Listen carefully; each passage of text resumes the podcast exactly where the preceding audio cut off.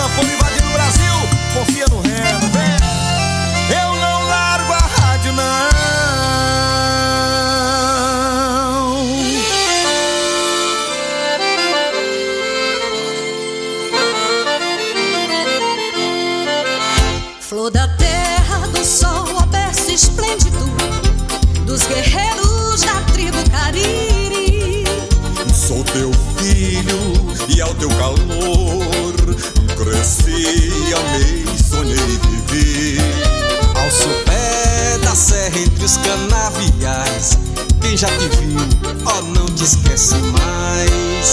te exaltar, ó flor do Brasil, hei de te cantar, meu grado gentil. Ao coração do Ceará, comigo a nação te cantará. No teu céu, linda, brilha estrela fugida Que há cem anos norteia teu porvir Grato amado, idolatrado, teu destino has de seguir. Grande e forte como nosso verde mar. Bendita sejas, ó terra de Alencar. Para te exaltar, ó flor do Brasil. Hei de te cantar, meu prato gentil. Ó coração do Ceará Comigo a nação te cantará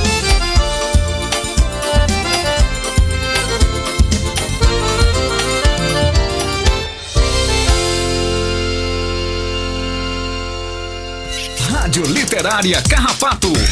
Há dois anos coladinha em você. Oi, Isabelle! Vai começar o programa Minuto Mais Saúde, da Rádio Literária Carrapato. Eu vou ficar ligadinha aí!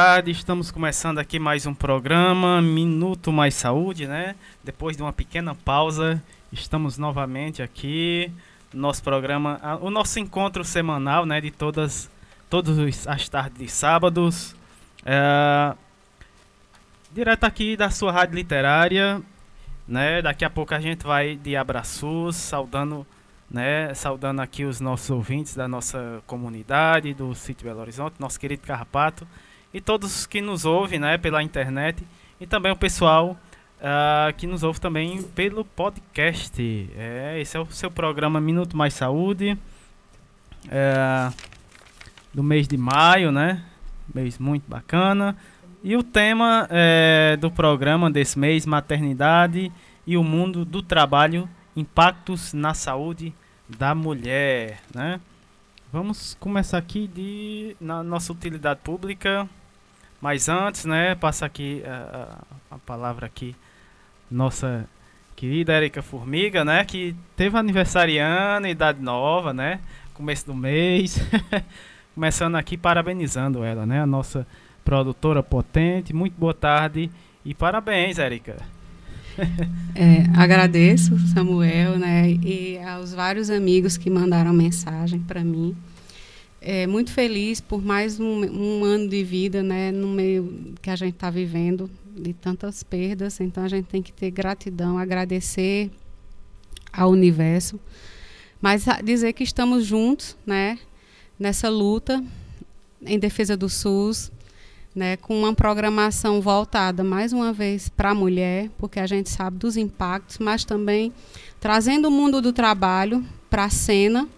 É, essa é a semana da enfermagem, onde a gente vai ter vários movimentos, né, a nível de Brasil, a gente comemora o dia 12 de maio, o Dia Internacional do enfermagem, da Enfermagem, então é uma profissional, um profissional que merece respeito, uma, merece a valorização e a gente está numa luta né, da aprovação da PL é, 2.650 e 60, né? E convido a todos os, os, amigos, os enfermeiros, os colegas, né?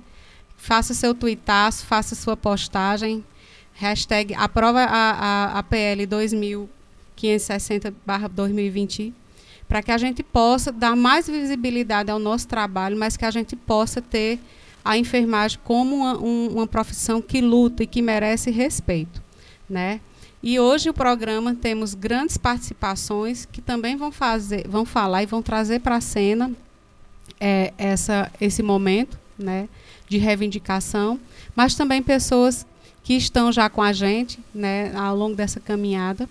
Mas vamos na nossa programação, Samuel. É, antes, antes da programação a gente vai é, passar o boletim, né, aqui do corona, dos casos do coronavírus aqui na nossa na nossa, da nossa cidade. Sempre a gente traz aqui esses casos, esses, esse boletim, né? E, e, e sempre está alertando o pessoal, o público, dos cuidados que a gente deve tomar né, para evitar é, é, que essa onda de contágio se propague. Né? É, vamos para os casos aqui na nossa cidade, casos confirmados. Lembrando que esse, esse boletim é né, fornecido pela Secretaria uh, municipal de, de saúde aqui da nossa cidade de Crato.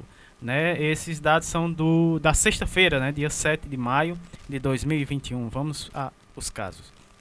Total de casos confirmados 2.714, recuperados 12.002 né, casos.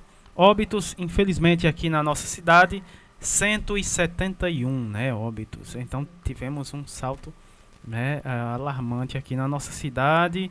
Casos descartados, 26.808. Casos suspeitos, 391. Total de casos confirmados aqui na nossa cidade, 39.913 casos notificados aqui na nossa cidade do Crato. Temos, temos mais momento utilidade pública, Érica, que, vai, que é a participação aqui da nossa Luciana Bessa, né? Ela que vai, vai trazer aqui um projeto e uh, a gente vai ouvir aqui a fala da Luciana Bessa, nosso momento utilidade, utilidade pública. Então seja bem-vindo aqui ao nosso programa. Muito boa tarde, Luciana. Boa tarde, Samuel. Boa tarde a todos e a todas ouvintes da Rádio Literária Carrapato. É um prazer estar aqui novamente com vocês. Eu sou Luciana Bessa, eu sou doutora em letras, apaixonada pela literatura, em especial a literatura brasileira. Eu coordeno a roda de poesia no gesso do coletivo Camaradas e agora o blog literário Nordestinados a Ler, motivo pelo qual hoje eu estou aqui para explicar um pouquinho a vocês. A literatura, ela possibilita o indivíduo a refletir sobre o seu lugar no mundo, sobre outras culturas e pode inclusive ser um registro subjetivo da história. Para além de ser ficção, ela é um recurso para conhecer a si, conhecer ao outro e, por que não, compreender as problemáticas sociais. Ao longo da história, a literatura ela foi produzida por homens brancos e de famílias abastadas. Lenta e tardiamente, as mulheres elas foram conseguindo espaços em revistas e jornais de circulação limitada e com discussões sobre assuntos domésticos. Se nós pegarmos a literatura cearense como exemplo, nós vamos ter nomes maravilhosos, diga-se de passagem, como José de Alencar, Arthur Eduardo Benevides, Adriana Espínola, Horácio Dídimo, Pedro Salgueiro e tantos outros. Mas eu pergunto a vocês, e as mulheres? Alguém pode me responder. Raquel de Queiroz. Mas para além de Raquel de Queiroz, nós temos uma lista imensa. Nós temos Emília Freitas, autora da Rainha do Ignoto. Nós temos Francisca Clotilde, com o romance A Divorciada, publicado em 1902, quando nem se falava de divórcio no Brasil. Nós temos Alba Valdez com a novela Dias de Luz, Ana Facó com Páginas Íntimas, Ângela Gutierrez com o romance O Mundo de Flora. Ângela Gutierrez é a primeira mulher a presidir a Academia Cearense de Letras depois de 116 anos de sua existência. Em Pernambuco, nós temos a atual ganhadora do Prêmio Jabuti de Poesia, Cida Pedrosa, com o livro Solo para Vilarejo. No Rio Grande do Norte, nós temos mulheres como Nízia Floresta. Na Bahia, nós temos Sônia Coutinho, tradutora de mais de 30 livros, vencedora de dois jabutis e tantos outros nomes. Foi pensando nisso que eu criei o blog literário nordestinados a ler, que se propõe a produzir, compartilhar incentivar a criação de uma cultura leitora produzida na região Nordeste, seja Ceará, Bahia, Alagoas, Maranhão, Paraíba, Pernambuco, Rio Grande do Norte, Sergipe. A nossa ênfase é a produção literária de mulheres. Ler mais mulheres, Ler mais mulheres da região Nordeste é uma forma que temos de colocar a mulher como protagonista da sua própria história. É o nosso grito ao mundo. A literatura é a forma que temos para resistir a tantas atrocidades que nos circundam. É o modo de dizermos que não vão nos calar. Que nossa produção literária merece sim ser lida compartilhada e debatida. Para isso escrevemos e para isso continuaremos a escrever. O endereço do nosso blog é nordestinadosale.com.br. Nós temos também o Instagram, arroba nordestinadosale. Nós produzimos também conteúdo semanal sobre essas mulheres, sobre suas obras, sobre essa literatura produzida na região Nordeste. Nós temos conversas literárias que vão acontecer uma vez por mês. A primeira é agora, dia 29 que é o último sábado de cada mês, às 15 horas, e o romance que nós vamos trabalhar é Úrsula, escrita por Maria Firmina dos Reis, a primeira mulher negra no país a escrever um romance. Então eu convido a todos vocês que agora me escutam a nos seguir no Instagram, nordestinadosale, a olhar o nosso conteúdo no blog nordestinadosale.com.br. Vamos fortalecer a literatura nordestina. Vamos ler obras produzidas por mulheres nordestinas. Muito obrigada. Tá aí, né? Um importante recado, né, da, da Luciana é, Bessa, né? E eu vou repassar aqui o, o blog, né? O blog da Luciana e também o Instagram, né? nordestinandosale.com.br, né? Esse é o blog e o Instagram arroba norde, nor.destinados. Vamos vamos para de programação aqui, né? Uh, no primeiro bloco vamos ter a participação da Sônia Acioli, depois na sequência o Rômulo Rufino, né? Depois a Samara Simões. É, no segundo bloco vamos ter novamente na né, Etna Thaís, vai estar de volta aqui no nosso programa. Uh, depois, na sequência, a Daniela Aparecida da Silva. Uh, na, logo depois teremos a participação da Dora, da Dora Rolim, né, Rolim, também da Clara Rosa Muniz Martins e da Giovana Carvalho Freitas Soares, né? É, logo depois, no terceiro bloco, teremos a participação do Rafael Henrique Travia, Travia né? e da Emília Alves de Souza, nela que está novamente aqui no nosso programa, né? Que é o projeto Prosas RH, novamente aqui no nosso programa, mais uma vez lembrando que o projeto Prosa RH, a R, RHS, perdão, está aqui no nosso programa a cada 15 dias, né? Esses são os nossos convidados hoje do programa. Como sempre, a gente inicia aqui o nosso programa com uma música, né? E essa música uh, é bem especial, né, Erika? Que é a música protesto, né? Da valorização dos enfermeiros, né?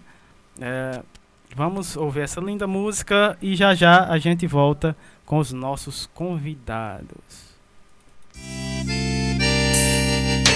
É, são vários anos sem nos escutar. É, a enfermagem vem aqui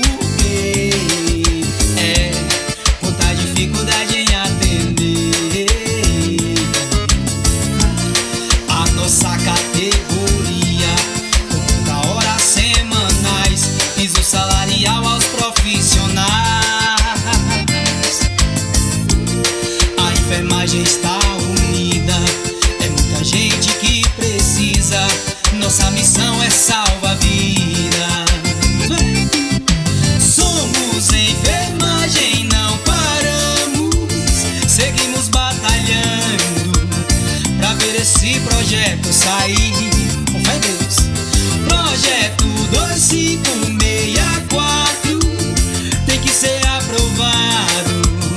Não vamos desistir. Somos enfermagem, não paramos. Seguimos batalhando pra ver esse projeto sair. Projeto 2564 tem que ser aprovado. Não vamos desistir.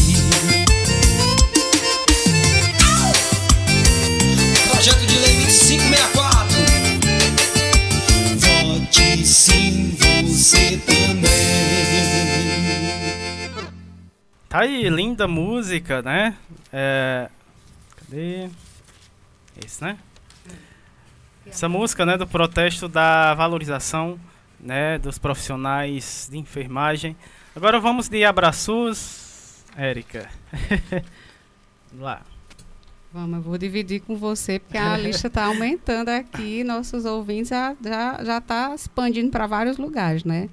A gente manda um alô todo especial, primeiro a nossa querida comunidade do Carrapato, as nossas queridas vilas, Vila Gregório, Vila Pedrosa, Vila Novo Horizonte, e aqui a comunidade do Carrapato, Sítio Coqueiro, Caiana, o Baixio das Palmeiras, né? o Romualdo, enfim, o Alto da Penha, todos os nossos queridos ouvintes. E aqui para os nossos amigos, colaboradores, nossa querida Lohane Solano, da Rede Precisa, Graça Portela, da Fiocruz Rio de Janeiro, Simone Leite, ANEP Sergipe, Movimento SUS nas ruas, nossa querida Patrícia Silva, da Rede Humaniza SUS, o professor Ricardo Cecim, Sérgio Aragaki, a Rádio Paulo Freire, nossa grande colaboradora da Universidade Federal do Pernambuco, Margarida Pereira, do Movimento Ela Pode, Doutor Olivandro semanalmente está conosco, em breve vai participar com lindos projetos lá no, na Paraíba.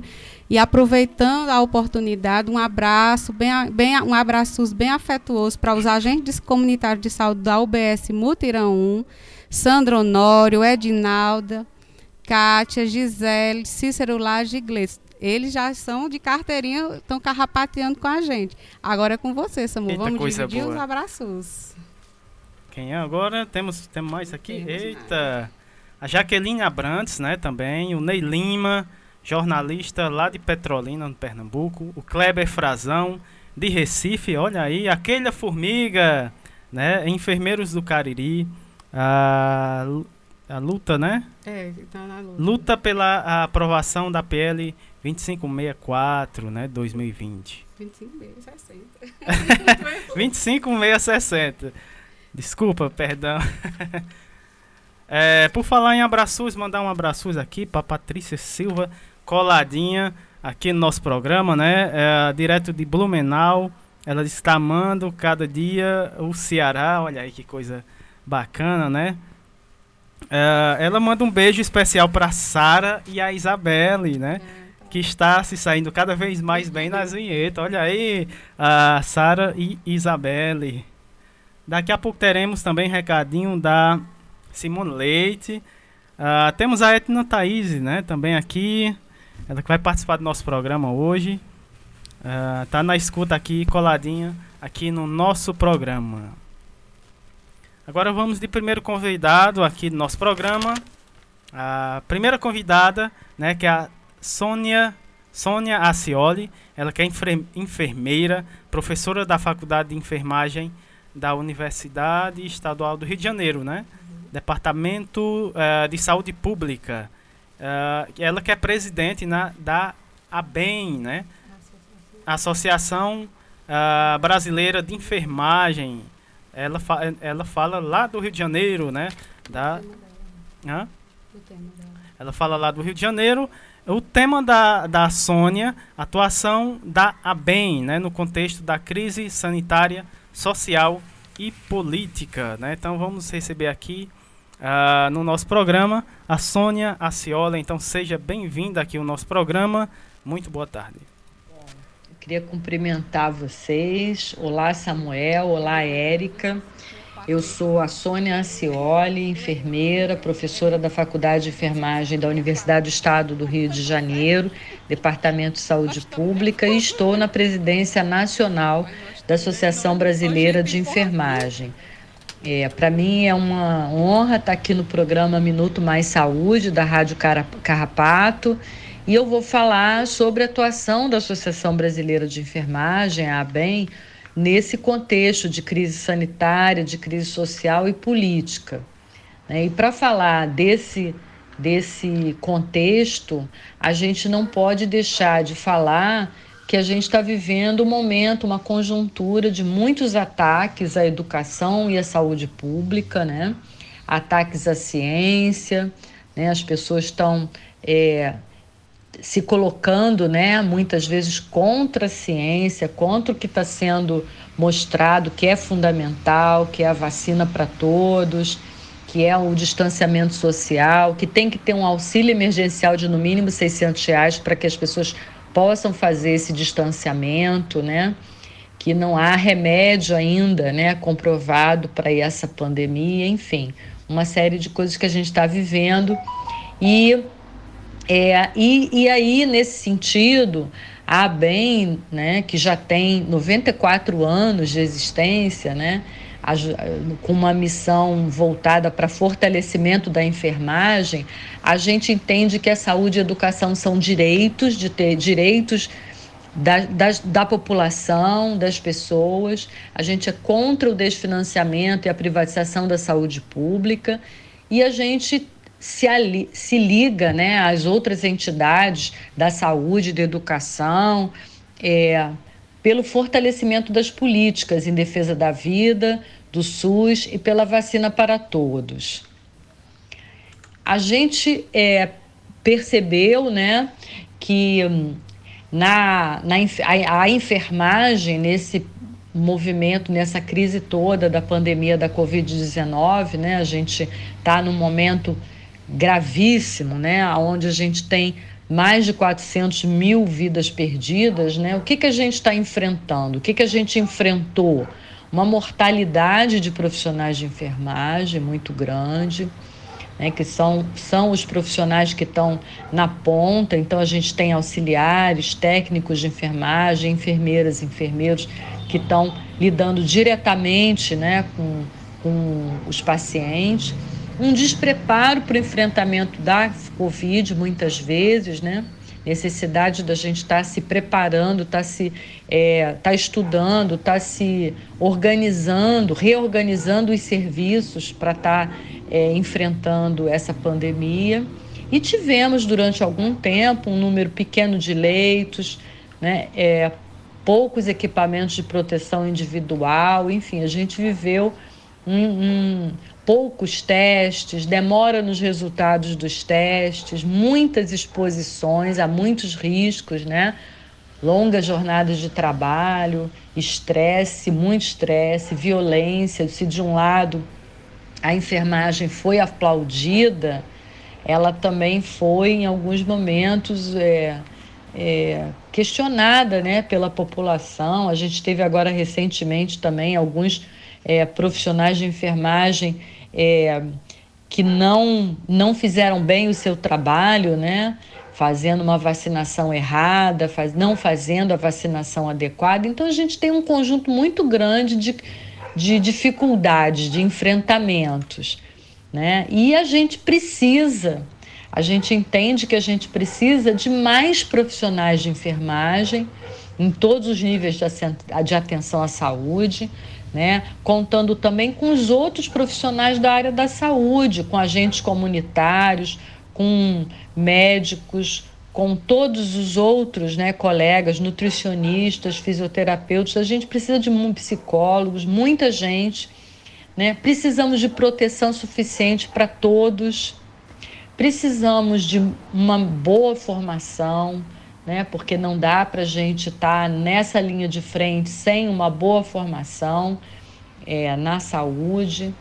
E isso tudo tem que ter apoio político e reconhecimento. Então a gente precisa estar tá fazendo também uma articulação é, com as entidades que estão aí né, há muitos anos é, fazendo um trabalho muito grande né, para a gente estar tá fortalecendo a categoria. Então, a gente tem os sindicatos, tem a Federação Nacional dos Enfermeiros, a gente tem é, a autarquia, né, os conselhos, mas em relação às lutas sindicais, né, hoje a gente tem uma, uma, uma movimentação muito grande pela aprovação do nosso piso salarial e das 30 horas da enfermagem com PL 2564. É uma luta histórica né, das entidades sindicais que a ABEM, como associação, sempre apoiou.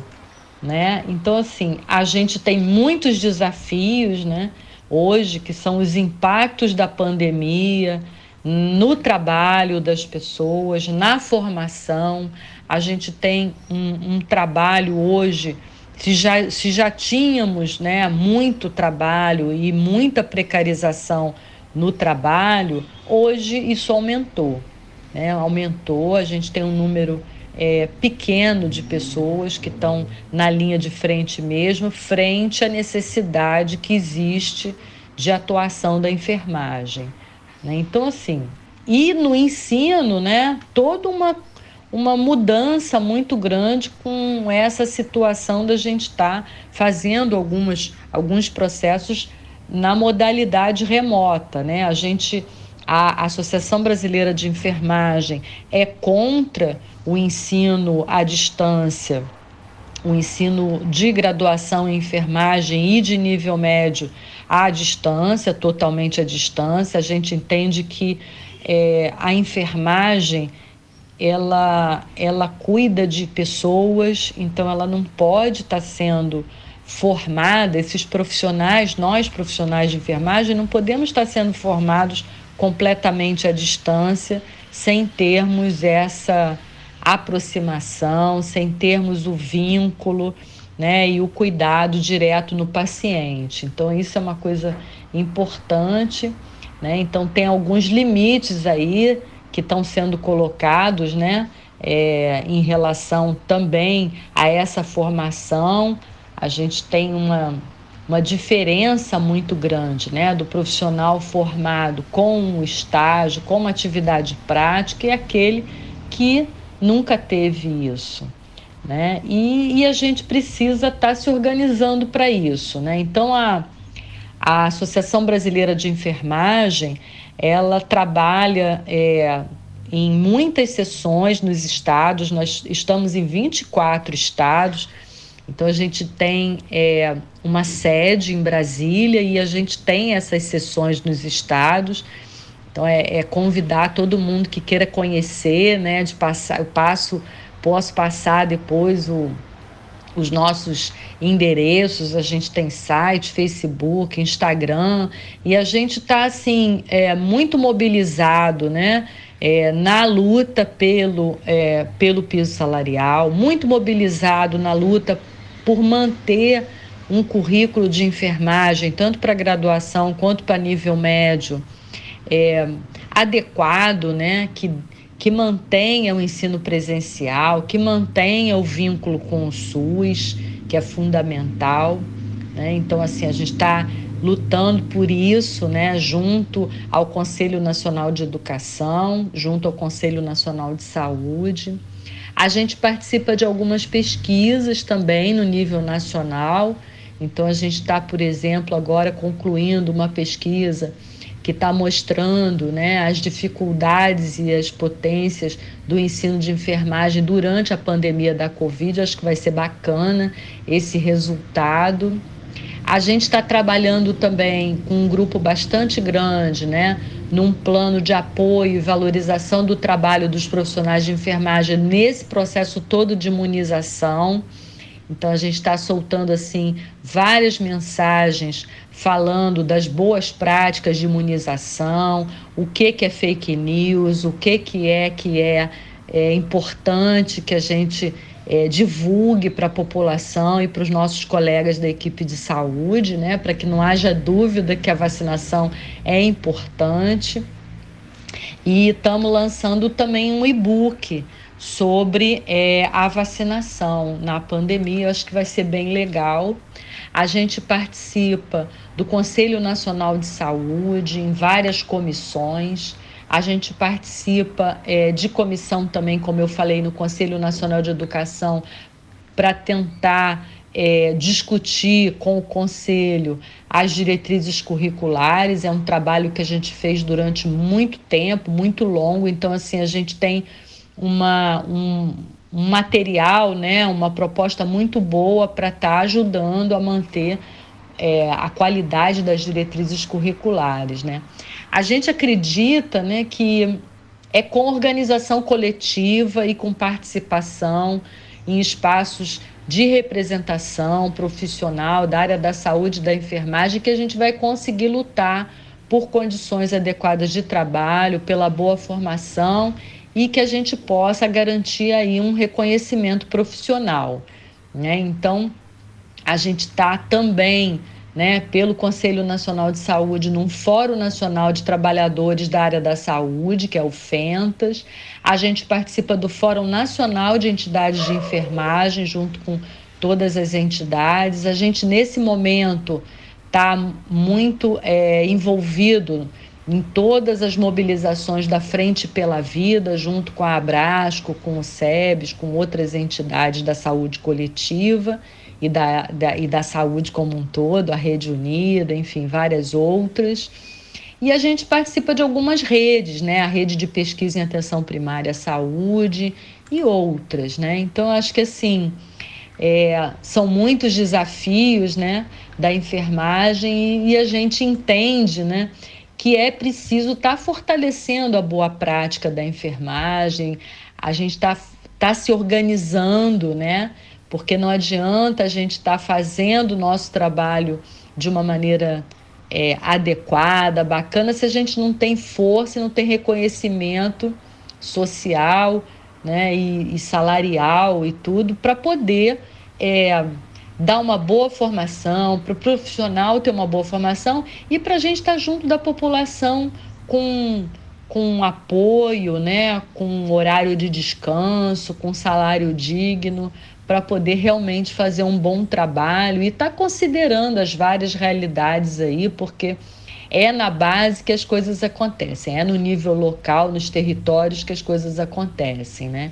Então acho que assim é a gente fica muito contente, né, de estar aqui conversando com vocês, dizer que a gente está começando agora, né, na semana que vem, no dia 12 de maio, a 82ª Semana Brasileira de Enfermagem e, e, a gente tem assim um orgulho muito grande de estar nesse, nesse dia, né? Porque a gente está também junto com o Fórum Nacional de Entidades fazendo várias mobilizações, várias manifestações que a gente pode estar enviando para vocês para divulgação.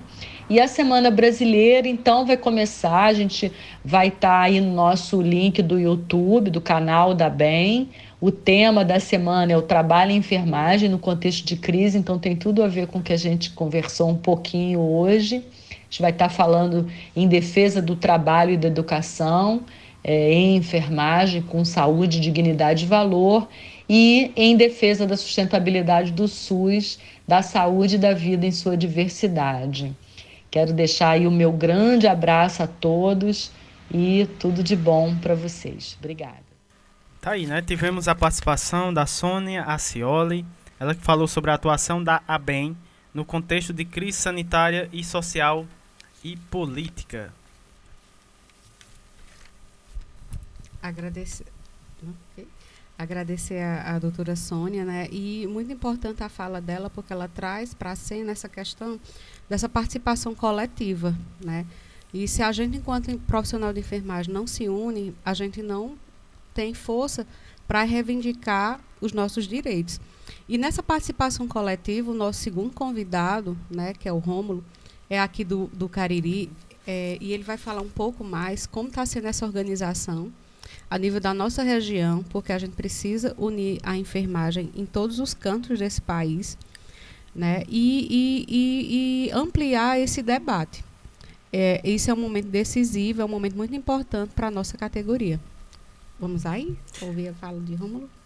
O, o Rômulo, né, que é enfermeiro atuando na estratégia de saúde da família, é, na ESF do Fronteiro, né, há 11 anos, ele que é de Milagres, aqui no Ceará. O tema da fala do Rômulo é a unificação das lutas do, dos enfermeiros e da enfermagem no Cariri cearense. Então vamos ouvir a fala do Rômulo é, seja muito bem-vindo aqui no nosso programa. Muito boa tarde. Olá, Samuel e Érica. Meu nome é Rômulo Rufino, sou enfermeiro formado pela Universidade Federal de Pernambuco, natural aqui da cidade de Brejo Santo, no Ceará, e trabalho há 11 anos na Estratégia Saúde da Família no município de Milagres, também no Ceará. Estou no programa Minuto Mais Saúde da Rádio Literária Carrapato e vou conversar com vocês um pouco sobre a movimentação e a unificação dos enfermeiros e da enfermagem aqui na região do Cariri. Bem, Érica, como é de conhecimento, é, estamos buscando já há algum tempo, através das redes sociais e em um grupo de WhatsApp, e também através de alguns movimentos, como o que vai acontecer agora no dia 12 de maio, é construir de uma forma sólida né, a unificação da luta dos enfermeiros e da enfermagem em nossa região. E quem sabe, né, até no estado do Ceará. O objetivo dessa união, como é o nome já diz, é aproximar todos os profissionais nas mais de 23 cidades até agora envolvidas, né? Buscando de uma forma coesa e alinhada, né? Uma valorização e um salário digno, né? onde na maioria das cidades se vê aí descasos com os profissionais, né? Não justifica Samuel e Érica, um enfermeiro sem deixar de falar nos técnicos auxiliares e parteiras, que em sua grande maioria ganham um salário mínimo, é, serem tão explorados e muito mal remunerados né, em nossa região e, para que não dizer, em todo o país. Então, essa formação e essa unificação, ela está chegando no momento onde a população está reconhecendo a nossa importância no contexto da saúde pública do nosso país, né? E também em um momento onde está tramitando no Congresso Nacional um projeto de lei que define é, de fato um piso salarial digno é, e a carga horária dos profissionais de enfermagem. E é nesse momento que estamos focados e direcionados para nos fortalecer nessa luta, né? Onde realmente esse projeto passando, a gente vai se sentir é, de fato é, com essa valorização. Então, Samuel e Érica, esse movimento que vai acontecer no dia 12 de maio, ele é um, um movimento que não se caracteriza é, uma greve nem uma paralisação, e sim um momento alusivo ao dia do, do enfermeiro e da enfermagem, onde todos os profissionais dessas 23 cidades estarão em um momento único, é, cada um em sua cidade, num local é, espaçoso e arejado, onde não vai comprometer a saúde pública, porque todos os profissionais já estão devidamente vacinados. É, e assim sendo, poderão estar é, reunidos em um momento onde estarão cada um na sua cidade com sua faixa, né, repassando através dela uma mensagem de apoio e solicitando aos governantes é, apoio para essa PL 2564. Todos estarão vestidos em uma camisa preta, né, com o um nome é, que enaltece a enfermagem, onde na parte da frente vai estar estampado a enfermagem é gigante. Né, o, a outra parte de trás da camisa, onde está escrito é hashtag aprova PL 2564, né? E o preto vem simbolizar o luto, né? De todos nós enfermeiros é, pelos colegas que já morreram nessa pandemia.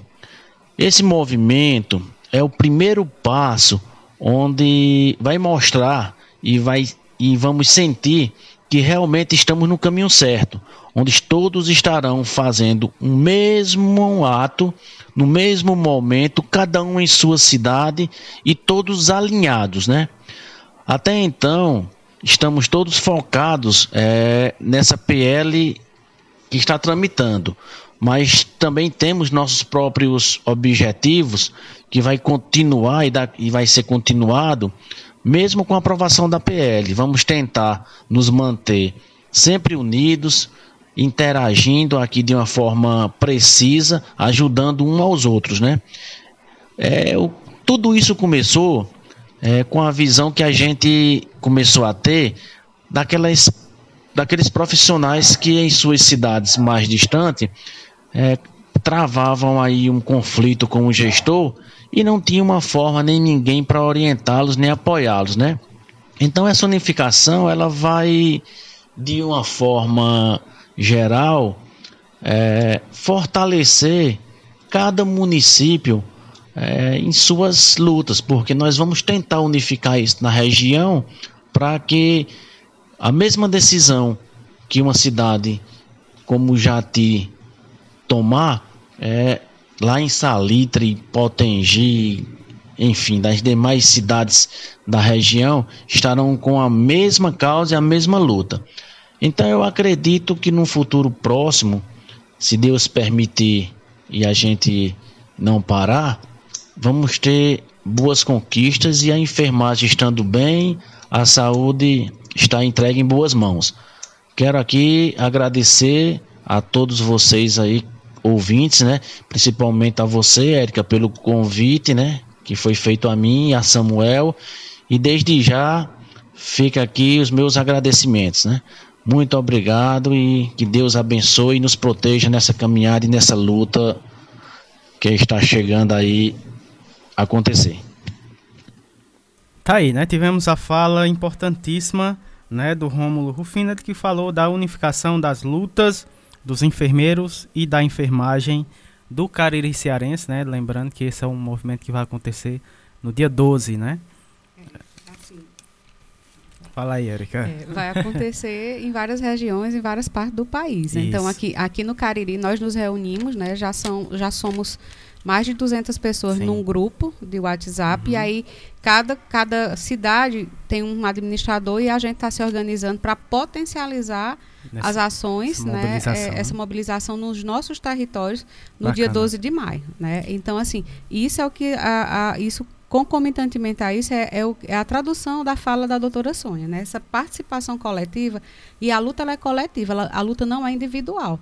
Né? A, a, categoria de enfermagem ela tem uma estratificação no, no, seu corpo, mas a luta é coletiva, não é individual. É, e agradeço o Romulo e aqui portas abertas para a gente estar tá sempre junto, né?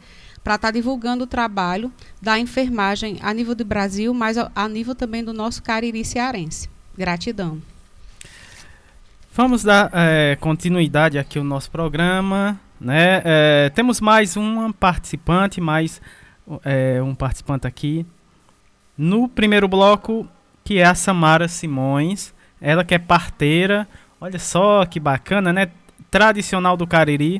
Uh, atendente partos domiciliares na região do Cariri desde 2014. Uh, ah, conduz rodas de gestantes atuando na formação de doulas, né? Na roda Semear, aqui na cidade de Juazeiro do Norte. É, e o tema da, da Samara é ainda existe parteiras tradicional atendendo parto em casa? Né? Essa é uma pergunta que a Samara vai responder aqui pra gente. Então seja bem-vinda aqui ao nosso programa. Muito boa tarde. Olá, Boa tarde, olá Samuel, olá Érica. Eu me chamo Samara Simões e estou aqui no programa Minuto Mais Saúde da Rádio Literária Carrapato. E nós vamos conversar um pouco hoje sobre um assunto aparentemente antigo, mas é, que é muito atual também e certamente permanecerá atual é, por todo o tempo. E o tema da nossa conversa de hoje é uma pergunta. A pergunta que eu faço para todos vocês que estão me ouvindo agora é: ainda existe parteira tradicional atendendo parto em casa? Vocês conhecem alguma parteira tradicional? Ou conheceram alguma parteira tradicional? Vocês, alguém que está escutando agora, pariu em casa ou nasceu em casa? E essa é uma prática muito antiga e, e, se você não nasceu em casa, por exemplo, certamente, claro que dependendo da sua idade, a sua avó ou sua bisavó deve ter parido em casa, com parteira tradicional. Então, toda humanidade, todos nós, nascemos a partir de mulheres, sejam nossas mães, avós ou bisavós, que pariram em casa, né? Na minha situação, eu tenho 36 anos, então a minha avó pariu em casa, minhas bisavós pariram em casa, todas com parteiras tradicionais. Então não faz muito tempo assim que que as minhas ancestrais, né, as mulheres que vieram antes de mim, foram, foram recebidas ou pariram é, com parteiras tradicionais. Né? E a gente inicia essa conversa com essa reflexão e gostaria de que vocês fossem né, trazendo aí para essa memória afetiva de vocês essas histórias de parteiras. Mas me apresentando agora, O meu nome é Samara Simões, como falei, tenho 36 anos e sou parteira tradicional. Sou parteira tradicional do Cariri. Nasci em Juazeiro do Norte, né? E atendo, acompanho mulheres e atendo partos em casa aqui na nossa região desde 2014. E, e talvez com me apresentando, né, eu já esteja respondendo a pergunta inicial que eu fiz sobre sobre se ainda existe parteira tradicional. Existe. Existimos, né? Resistimos a todo a toda a perseguição que já houve durante toda a história da humanidade às parteiras, a essas mulheres sábias, a quem, na verdade, devemos apenas honrar e ser muito gratos, porque a humanidade está aí até hoje porque foi chegando através das mãos dessas parteiras, né?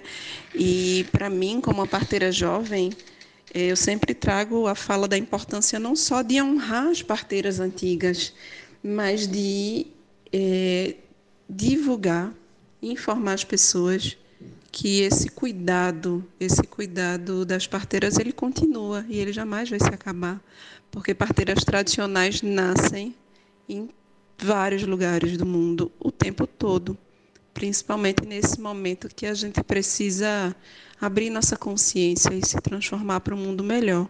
E a parteira é uma grande é uma grande agente, é uma grande é, são grandes mulheres de transformação que fazem parte dessa transformação que o mundo precisa. Então, a gente tem aí nessa, nesse histórico do parto, né, mulheres que pariam sempre em casa, com, junto da sua família, com essas mulheres sábias que são as parteiras, auxiliando no processo do parto de forma natural. O parto era um momento de celebração, era um momento familiar, né?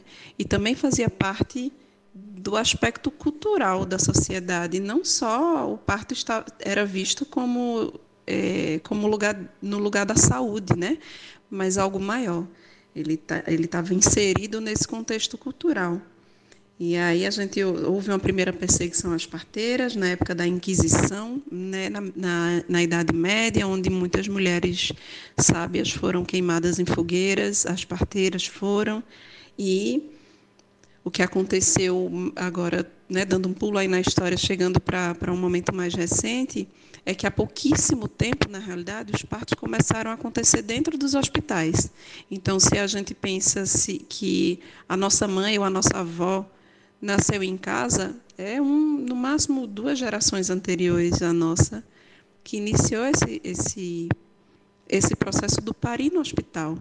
E aí eu aproveito para perguntar aqui, né? Por que, por que, por que, que algo tão recente, que é o parto no hospital, fez com que as mulheres se afastassem de forma avassaladora do parto em casa, do parto natural, do parir junto da família, do confiar na própria força de parir.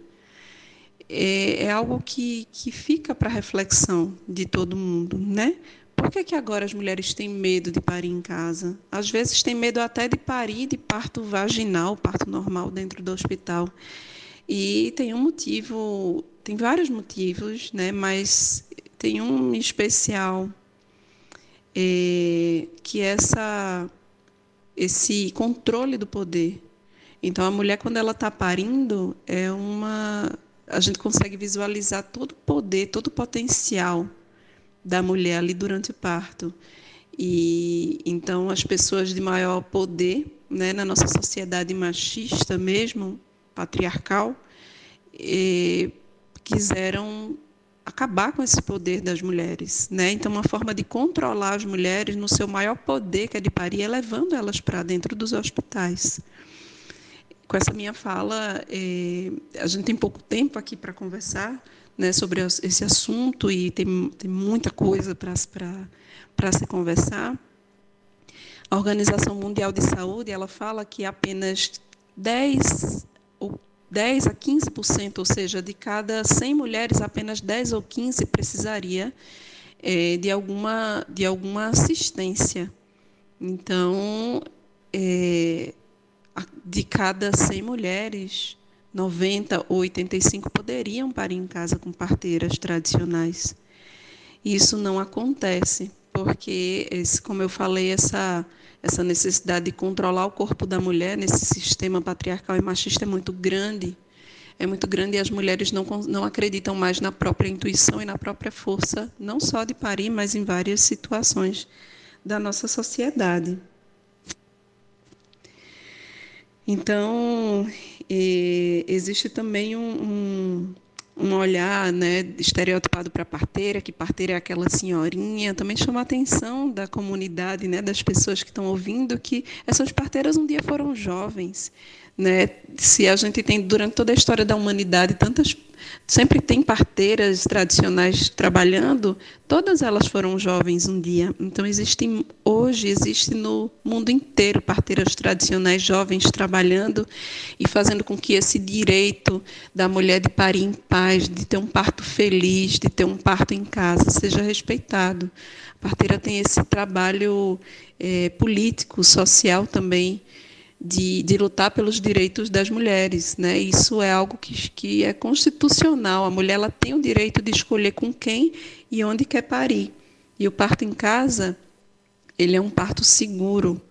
A diferença das parteiras de antigamente é que não existia um recurso hospitalar, não existia cesárea para que as parteiras fizessem essa transferência de casa para o hospital quando houvesse necessidade, o que é raro. E hoje Hoje nós parteiras temos essa possibilidade de ter um pré-natal, de acompanhar toda a gestação da mulher, ter certeza que é uma gestação de baixo risco para poder atender o parto em casa e só e se for preciso, se tiver alguma necessidade, a gente também tem esse apoio do hospital que nos traz mais segurança para esse trabalho do parto em casa. E o parto em casa é um, um ritual é, é um ritual muito forte, muito intenso, muito bonito daquela família. Volta a ser um aspecto cultural. Como é que a gente conta a história do nosso povo a partir do nascimento, se os nascimentos acontecem da mesma forma, dentro de uma mesma instituição? Quando o parto acontece em casa, a gente permite que a história de nascimento, de chegada da, daquela pessoa nesse planeta, seja contada de forma única seja contada da, da, trazendo a personalidade daquela família. A gente traz durante o parto em casa todo o respeito às escolhas daquela família. É uma grande celebração, como eu havia dito. Né? É um momento único, é um momento que, que vai estar junto, uh, que pode estar junto, né? As pessoas que a mulher ama para dar esse apoio. No momento do parto, a mulher precisa de compreensão, de respeito, de paciência, de amor, de massagem também, de uma água morna, precisa estar em contato com a natureza diretamente e estar junto das pessoas que ela ama, que ela escolhe para estar junto, é fundamental para que a mulher se abra para ter o seu parto, o seu parto feliz, né? O seu parto da maneira que, que, deseja. E é possível, é muito possível. A gente está caminhando para uma nova era e as parteiras fazem parte dessa nova era. E essa transformação social que a gente quer tanto que aconteça, ela precisa começar desde o nascimento.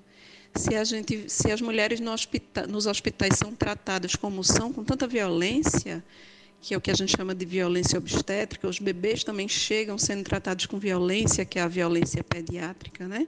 Se como que a gente quer mudar o mundo se a gente não pensa nem na forma que, as, que a gente recebe as pessoas nesse planeta?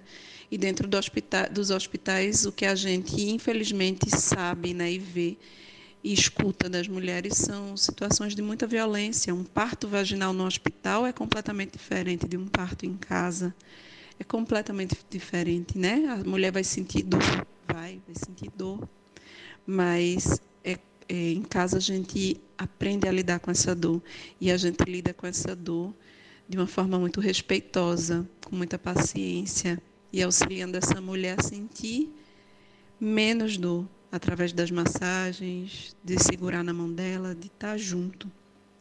Então, é, rapidinho, de forma muito resumida, é, esse, esse assunto é um assunto muito, muito importante para a nossa sociedade, é um assunto que fala da chegada das pessoas nesse planeta, de como a gente recebe, como a gente transforma o mundo através desse recebimento dessas pessoas no planeta.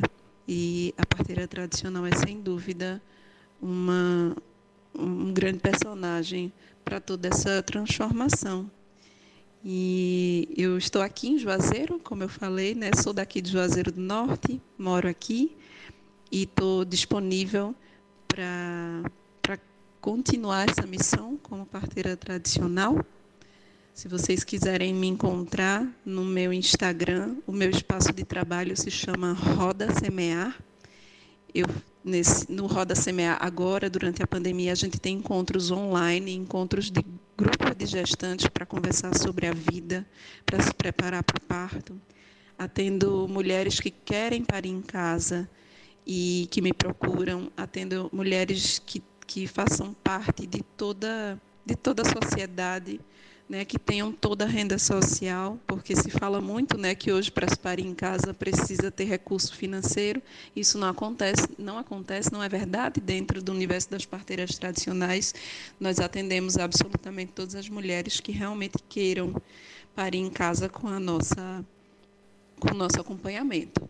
Só não atendemos as mulheres que têm uma gestação de alto risco, porque realmente precisam estar dentro dos hospitais.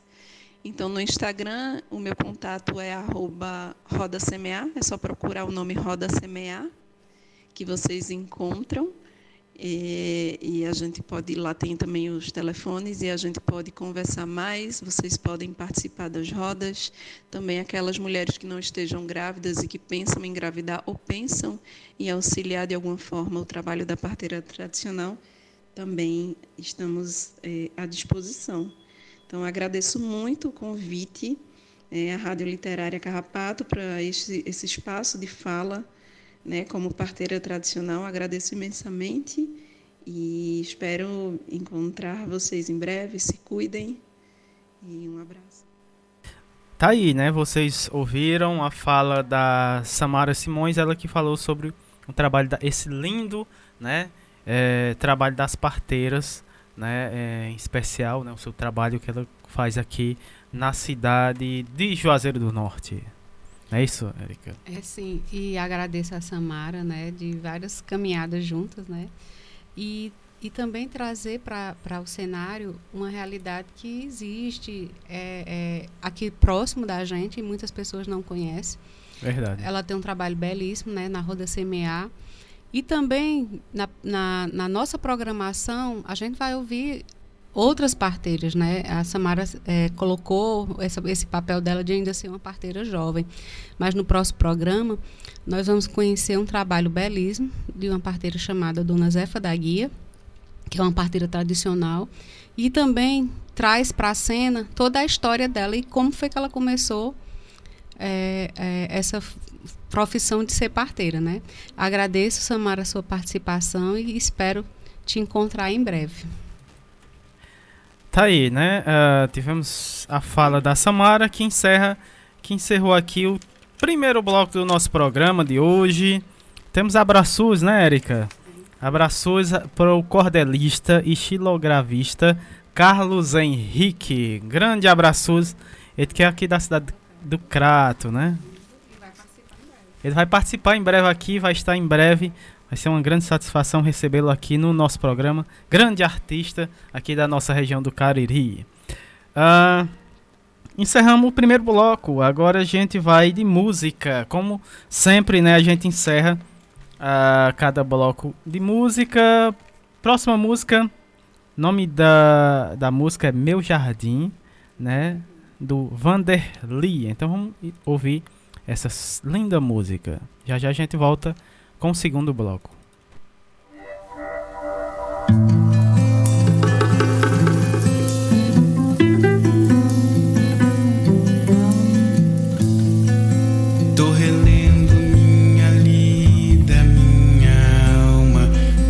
Amores. Tô revendo minha vida, minha luta, meus valores trazendo minhas forças, minha fonte, meus favores, tô regando minhas folhas, minhas faces, minhas flores.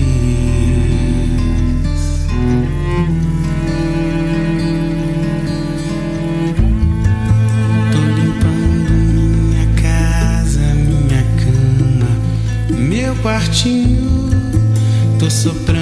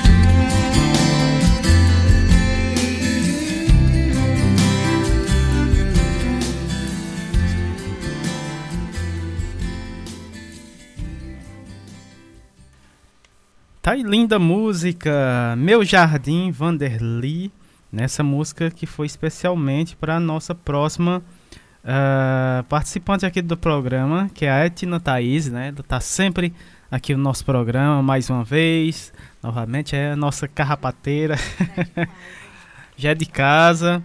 É, a Etna Thaís, né, que ela é instrutora de artes orientais, Tai Chin, Tai Chin Chu, Chuan Chin Kun, facilitadora de meditação, auriculoterapeuta, psicóloga na saúde pública de Blumenau há 27 anos, com projeto de práticas integrativas na área de saúde mental, lá na cidade de Blumenau, né, Santa Catarina.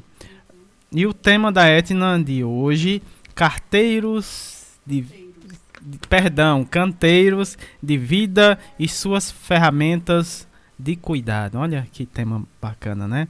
E aí vai ser abordado aqui pela Etna Thaís, então seja muito bem-vinda mais uma vez aqui no nosso programa, Etna. Muito boa tarde. Olá, comunidade de Crato, que nos faz ouvir através da rádio Literária Carrapato, Érica, Samuel. pessoas desse nosso Brasil aí afora. Gratidão por mais essa oportunidade. Vamos falar um pouquinho mais então dos cuidados da nossa saúde e do nosso bem-estar. E como sempre, vou pedir a vocês que me deem um tempinho da sua atenção, se concentrando um pouquinho mais na sua respiração. Respirem profundamente algumas vezes enquanto nos ouvem.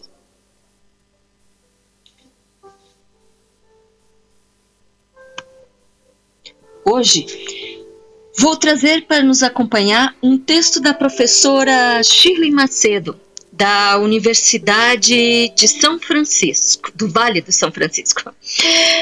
Quando ela compartilha sua experiência em ser mulher, trabalhadora e mãe, me vi contemplada em suas palavras também. Ela escreve: São cinco e meia da manhã. Acordo como tem sido comum ao longo dos últimos 17 anos ou mais, como mãe e quase 20 como esposa e dono de casa.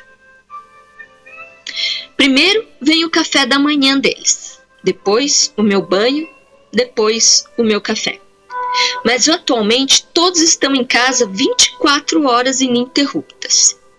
Dispensei a colaboradora e estou exausta. Lembro ao acordar que não há nenhum horário rígido a seguir, mas não consigo ficar na cama. Não tem jeito de eu acordar e dizer: hoje eu não vou ser mãe. Não vou trabalhar. Não vou apoiar. Essa frase é a nossa cara. Mãe é expediente 24 horas. Mulher, 24 horas. As obrigações que internalizei como mãe esposa, dona de casa e profissional me convidam. Café da manhã, cuidados da casa, almoço, louça, roupa, jantar, cama, mesa, banho, burocracias, papel, caneta, computador, responder mensagens. A exaustão está em dar conta de atividades que parecem agora ainda mais infinitas e mais intermitentes. Tanto quanto os diversos papéis que tenho na minha vida. Entre eles, mãe, profissional, esposa, mulher, filha, amiga, vizinha, por aí. Mesmo que eu possa brincar e rolar, ver filmes e TV, fico tão cansada que com todos os afazeres que muitas vezes não consigo fazer o mais simples ato: preparar um chá. Para mim, se tornou pura obrigação. Às vezes penso que estou mais afastada dos que amo, estando perto deles, do que quando trabalhava muito. Porque quando eu dou conta do meu trabalho profissional, eu fico em casa para eles e por eles. Shirley Macedo. Então, conciliar a vida familiar e profissional pessoal depende única e exclusivamente da pessoa. No caso agora, falamos a você, mulher. Pouquíssimos lugares existem que oferecem condições legais, organizações sociais e econômicas que auxiliam a mulher a exercer suas mais diversas funções em harmonia e saúde plena. Portanto, é necessário exercitarmos a condição de nos perceber e perceber o contexto ao nosso redor, para que possamos harmonizar da melhor forma possível as ferramentas que dispomos no cultivo do canteiro de nossas vidas o cuidado com nossa saúde física e mental, o cuidado com nossos relacionamentos, o cuidado com o nosso trabalho em casa, seja em alguma instituição, local externo, o cuidado com o nosso espírito. Assim, convido você. Olhe o céu, olhe para a terra, olhe para o horizonte. Olhe ao seu redor mais próximo. Perceba e conheça os instrumentos que você tem: corpo físico, mente, sentimentos, ideias, emoções, sensações, expressões faladas e gesticuladas, olhares, princípios, escolhas, atitudes e decisões. Dos ambientes em que você vive, conheça as pessoas com quem partilha momentos da vida a natureza ao redor, árvores, folhas, água, terra, vento, chuva, ar. Os instrumentos materiais, tecnologia, eletrodomésticos, dos serviços que estão na sua comunidade, escolas, mercados, quitandas, feiras, farmácia, padaria, a venda da esquina, o boteco, a rádio da comunidade, o postinho de saúde. Sem a pretensão de prescrever, mas humildemente de trocar algumas ideias, parto da minha própria experiência na vivência desses papéis entre tantos e compartilho algumas ideias com vocês para o cuidado do nosso bem-estar e saúde. A partir de hoje e no decorrer da semana, faça algumas experiências tendo sempre em mente que precisa se dar um tempo e condições para observar os resultados dessas mudanças. E também dar um tempo às pessoas ao redor para compreenderem as propostas e as situações que acontecem. Primeiro, onde e quando for possível, quebre com o ritmo alucinado da rotina agitada e repetitiva, experimentando uma nova rotina, um dia que seja por semana. Faça pequenas mudanças, prepare algo diferente na refeição básica do dia a dia, inverta a ordem dos afazeres da casa, comece por outro lugar, faça de outra maneira. Mude o caminho de ir para o trabalho, mude a forma de arrumar o cabelo, saia com o cabelo molhado, ande descalço dentro de casa, de pé no chão. Antes de qualquer coisa, ao acordar, mesmo antes de abrir os olhos, respire profundamente e agradeça. Sem muitas palavras, apenas um gesto. Repense. Repense a organização de suas atividades de casa e do trabalho. Depois, proponha às pessoas e ouça o que elas poderiam fazer. Peça cooperação sem receios. Não se prenda a conceitos como ter que dar conta, ser supermulher ou ser supermãe. Se cada um arrumar sua cama, lavar sua louça, dobrar sua roupa, isso já dará outros ares ao funcionamento da casa. Priorize as atividades no trabalho considerando o seu ritmo de energia, o que requer mais da sua energia para o que requer menos, o que requer mais tempo para o que requer menos. Sempre é possível, pois todos temos um ritmo que se harmoniza com o decorrer do dia. Perceba qual o seu ritmo e o ritmo do seu ambiente ao redor. Fale, converse. Caso seja tímida, comece por uma expressão mais simples, até mesmo um cumprimento mais caloroso pela manhã, seja em casa, no trabalho. Depois fale de uma ideia mais simples, um sentimento, suas vontades, sonhos, emoções, medos, angústias. Compartilhe suas alegrias, suas conquistas, por menores que sejam. Faça um elogio. Alguém sempre tem que começar e persistir para que outros acreditem ser possível. Organize-se em momentos para você. Você, pessoa, tome banho no seu tempo e não no tempo do que o outro precisa, no tempo que sobrou. Coma sua refeição, não o que sobrou ou o que deu naquele horário, mas o que lhe é necessário. Pare para ouvir algo que lhe interessa e ver um programa, mesmo que seja por alguns minutos, mas faça com a atenção que deseja. Exerça seu trabalho conhecendo seus direitos, horário, ritmo, condições do ambiente, dos equipamentos necessários. Respire e perceba o ritmo do seu próprio corpo. Cuidado! Lembre-se que o excesso está nos trazendo doenças que nem o tempo dá conta de curar e nem a tecnologia dá conta de sanar ou substituir o que perdemos. Mas, se tudo o que falamos agora ainda não for possível a você, neste momento, não se aborreça, não se preocupe. Respire.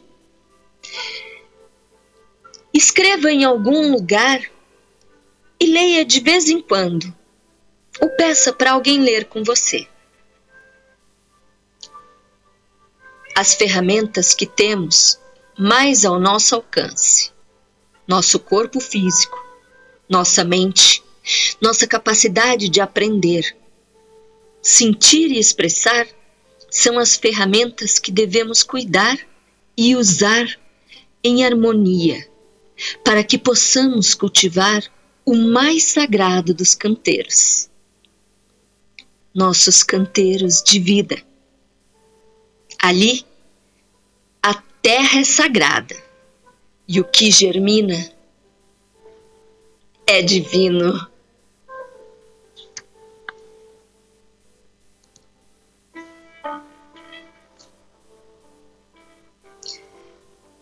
Muito obrigado pela oportunidade.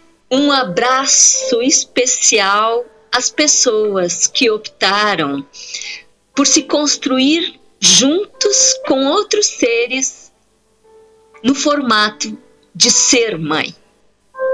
Gratidão, um grande abraço e um bom fim de semana a todos.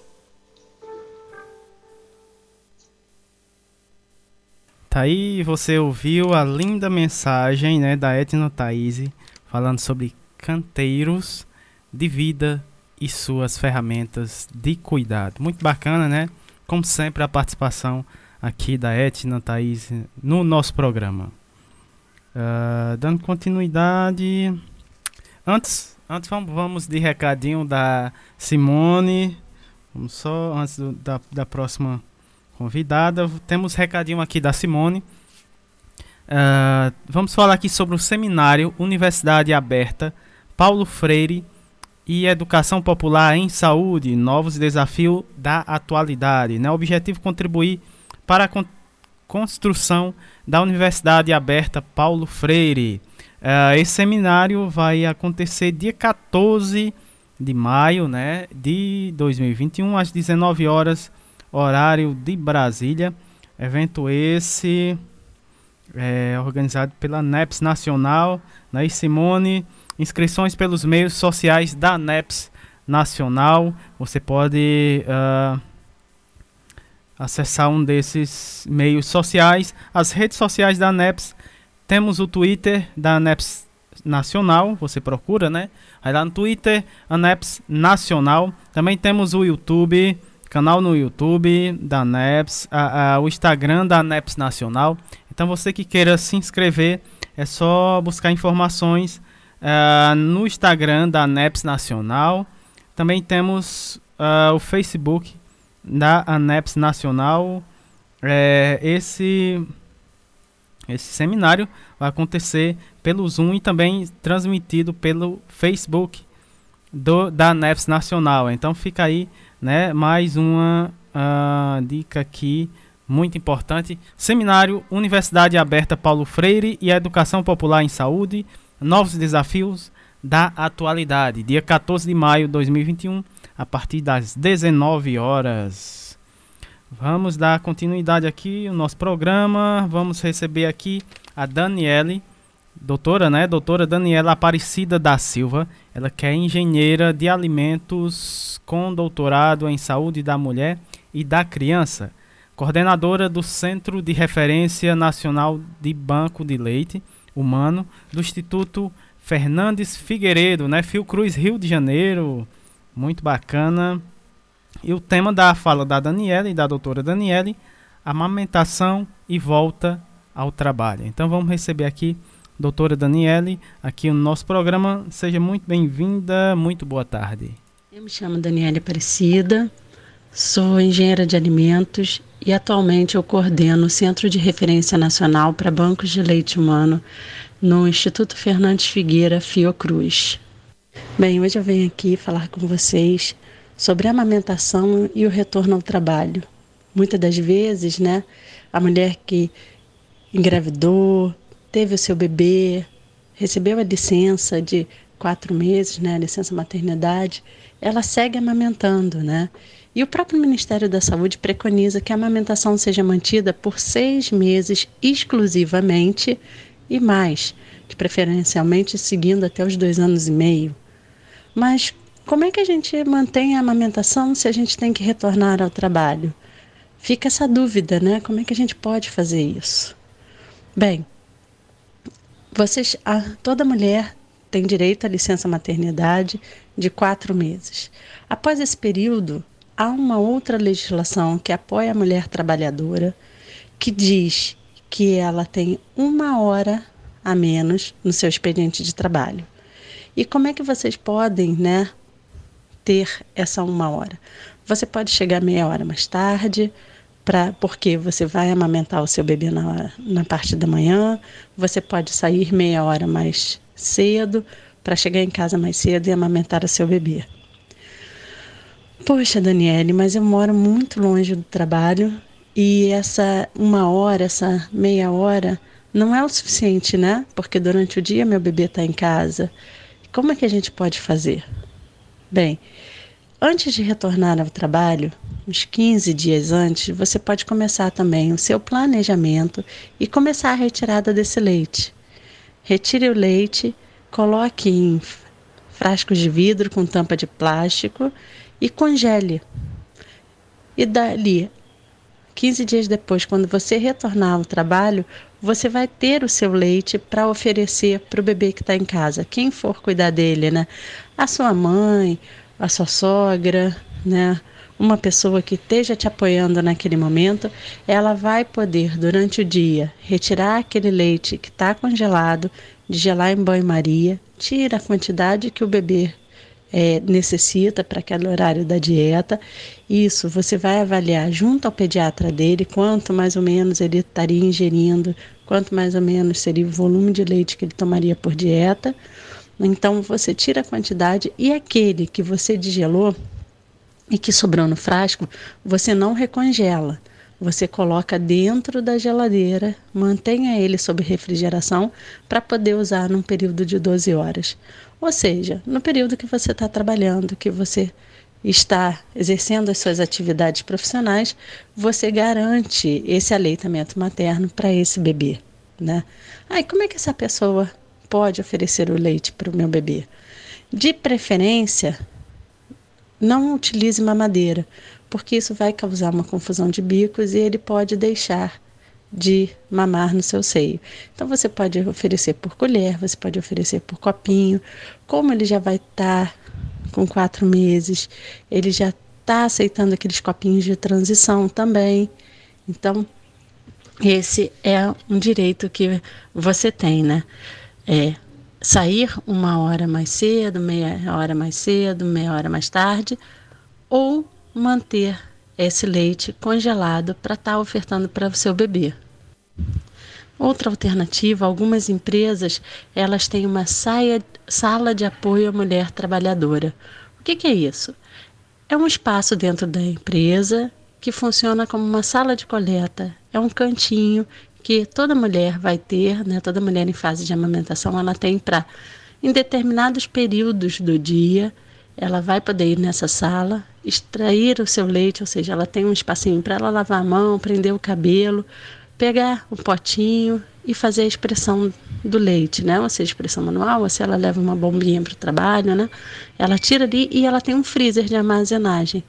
Então ela coloca ali, deixa o seu leite que ela está coletando durante o dia, durante o expediente de trabalho, e depois ela leva para casa para ter leite para fornecer durante o dia para o bebê. Então, essa é uma outra estratégia do Ministério da Saúde, a implementação de salas de apoio a mulheres trabalhadoras, né, onde ela pode estar tá retirando o seu leite ao longo do dia e também levando para casa. É, qualquer dúvida que vocês tenham em relação a essas práticas, vocês podem entrar em contato com o banco de leite humano mais próximo.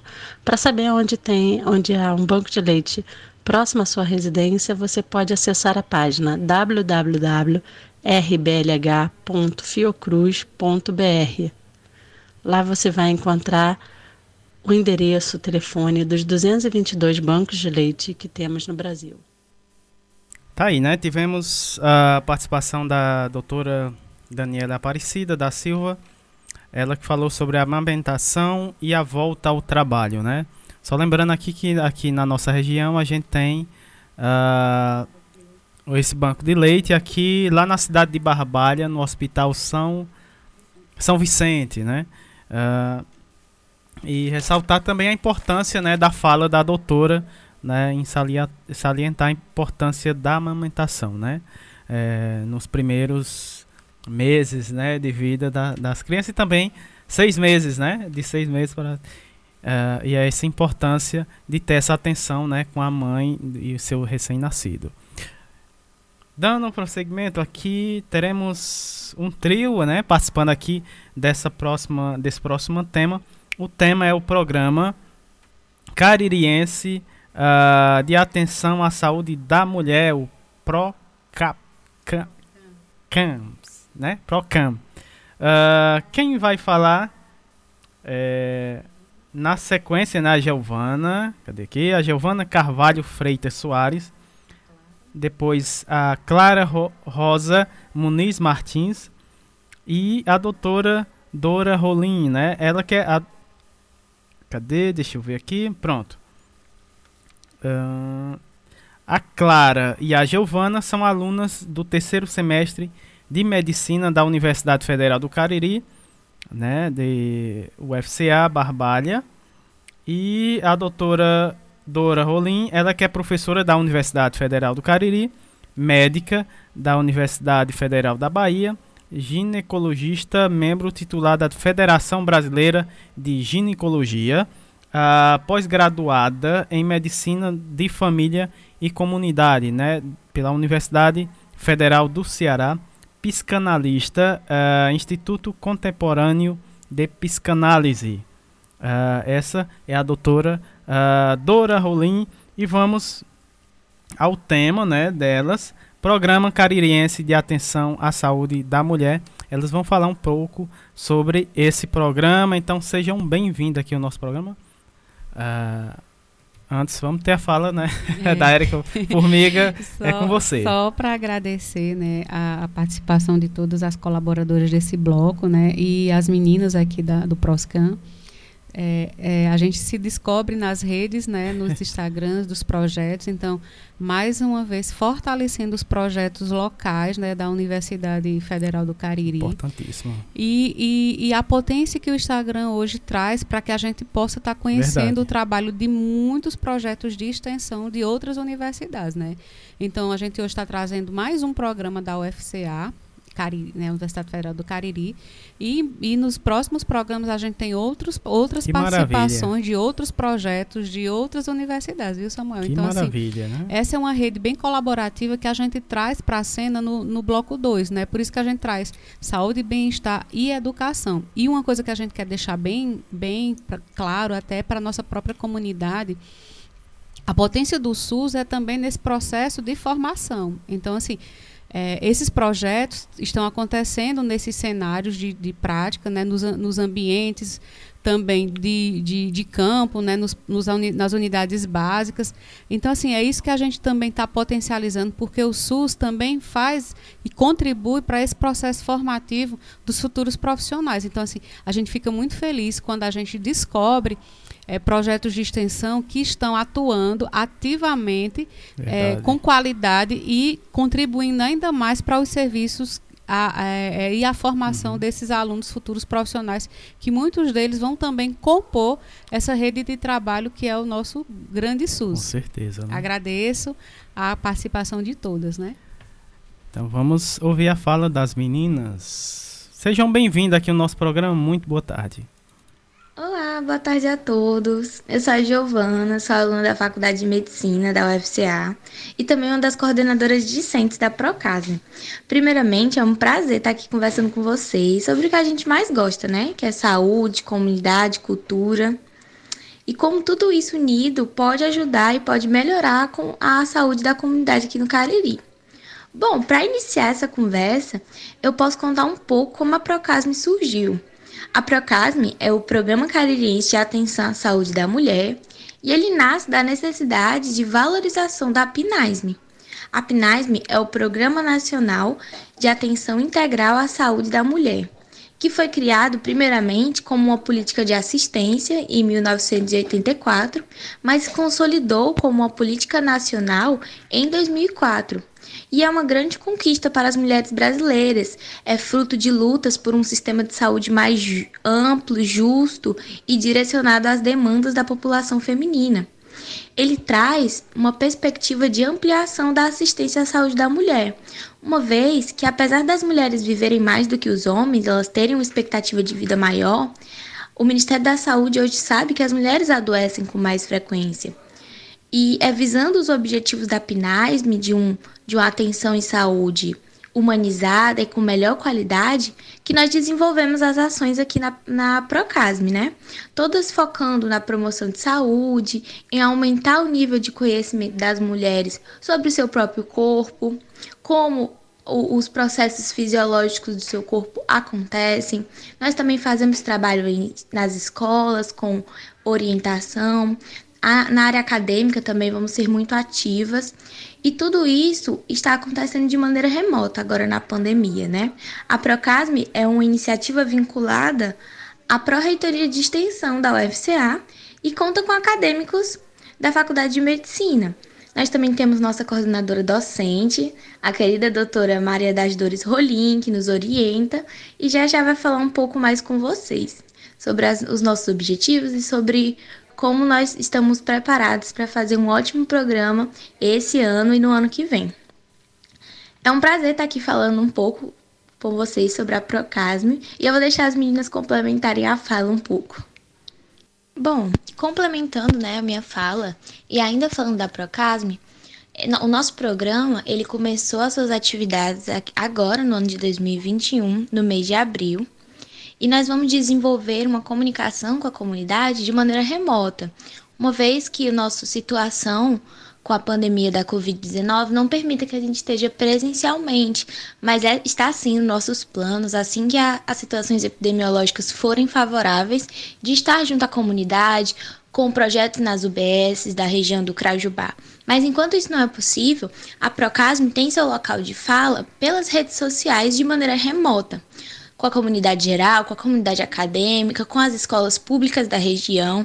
Então, é por meio principalmente da nossa página no Facebook e do nosso Instagram que nós desenvolvemos um conteúdo acessível para as mulheres e para a população em geral sobre diversos assuntos relacionados aos períodos da vida da mulher. Então, a sua fase reprodutiva, a sua fase pós-menopausa, sobre o climatério, sobre os tabus, as questões culturais e as questões históricas envolvidas na saúde da mulher. Tudo isso em volta de promover a mulher conhecimentos que gerem saúde para ela, né? E para as pessoas ao seu redor também. Vale ressaltar ainda que a extensão universitária, esse tipo de projeto, ele deve ser valorizado, não só os projetos relacionados à saúde, mas em todas as outras áreas do conhecimento, mas a saúde em particular, eu venho falar aqui, né, porque está mais relacionada à minha área de atuação.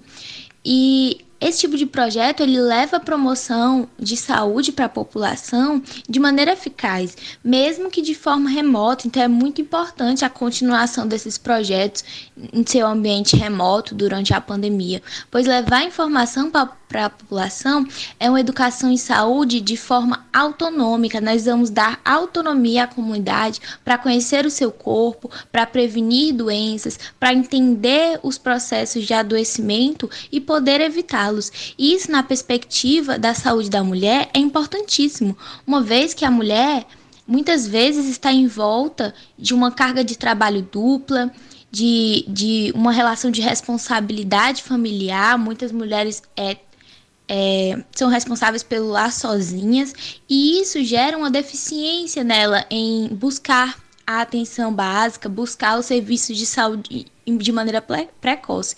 Então, chegar a informação a essa mulher é essencial para que ela consiga detectar sintomas, detectar anormalidades no seu corpo, para que ela possa buscar o serviço de saúde na hora correta e assim evitar agravos. Então, esse tipo de projeto que leva informação para as mulheres, leva a promoção de saúde, é essencial. Não só a Procase, mas muitos outros que acontecem na UFCA, acontecem na URCA e em outros projetos na região do Cariri. Oi, pessoal, boa tarde. Meu nome é Clara Rosa e eu também sou coordenadora discente do Programa Caririense de Atenção à Saúde da Mulher, juntamente a Giovana. E eu vou falar um pouco sobre as ações que o programa se propõe a realizar.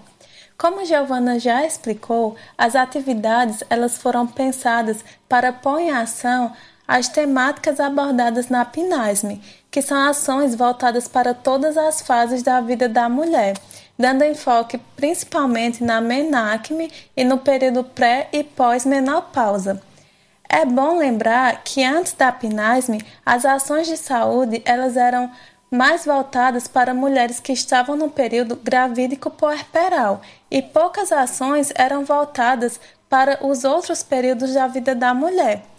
E para uma melhor abrangência desses outros períodos, a Procasme ela tem como objetivo promover uma maior integralidade do cuidado e para isso nós iremos abordar assuntos acerca de tabus relacionados à fisiologia da mulher no seu período fértil e a exemplo dessas ações, nós fizemos um post recentemente no Instagram do programa que fala sobre os mitos que muitas mulheres acreditam sobre a menstruação. E além disso, nós buscamos sanar as dúvidas que muitas mulheres apresentam sobre doenças crônicas, como as doenças cardiovasculares, além de doenças mentais, doenças ginecológicas, entre outras várias comorbidades que acometem a população feminina. Nós esperamos que com essa disseminação de informação haja uma melhoria na prevenção dessas doenças, pois com o conhecimento, fica mais fácil de estimular o autocuidado é, nesse público feminino.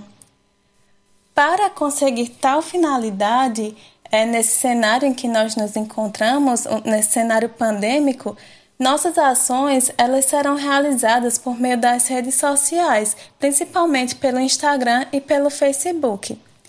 Bom, nessas redes serão divulgadas informações acerca do acesso à saúde, é, acerca de serviços prestados pelas redes de saúde, sobre prevenção de doenças recorrentes, sobre hábitos saudáveis, tabu, entre outras demandas que incluem o âmbito da saúde da mulher. Essas atividades remotas propostas englobam também a pesquisa e o ensino por meio de palestras, por meio de um simpósio que nós realizaremos futuramente e por meio de eventos científicos. Também serão abordados assuntos que falam sobre cultura na região do Cariri, dando ênfase à valorização de mulheres caririenses que foram importantes para uma construção social, seja por meio dos seus feitos ou seja por meio dos seus saberes, que ajudaram na formação do que sabemos hoje sobre saúde da mulher. Além disso, nossas ações elas se estenderão para as escolas públicas de ensino médio da região do Cariri e tem como intuito propagar conhecimento sobre educação e saúde, planejamento familiar, saúde sexual, combate à violência sexual, prevenção de doenças crônicas, entre outras temáticas relacionadas à saúde. É, quero deixar aqui meu agradecimento. É, muito obrigada pelo convite. Nós ficamos muito lisonjeadas por, poder falar um pouco sobre o que é a Procasme, sobre nossas ações. E quero fazer um pedido. Quero que vocês sigam nossas redes sociais. É, o Instagram do programa é procasme.com www.ufca e lá vocês vão encontrar várias publicações falando sobre saúde, vão encontrar muitas enquetes também para o engajamento com a população e muito obrigada pela atenção. Caros ouvintes da Rádio Carrapato, eu sou Dora Rolim e estou como coordenadora docente do Procasme, um programa de extensão da Universidade Federal do Cariri. Cumprimento aos coordenadores do programa Minuto Saúde, Érica Formiga e Samuel, que estão juntos nesse projeto de educação em saúde que leva informação às pessoas e à comunidade. O Procasme, como recém-gerado, inicia suas ações nesse mês de maio, coincidindo com a Agenda da Saúde, em comemoração ao Dia Internacional de Luta pela Saúde da Mulher no dia 28 e hoje coincide com o Dia das Mulheres Mães. corresponde a um recorte do PNASM, do governo federal, voltado para a atenção integral à saúde das mulheres, o que se configura numa vitória dessas mulheres pela garantia dos seus direitos a uma assistência de saúde ampliada.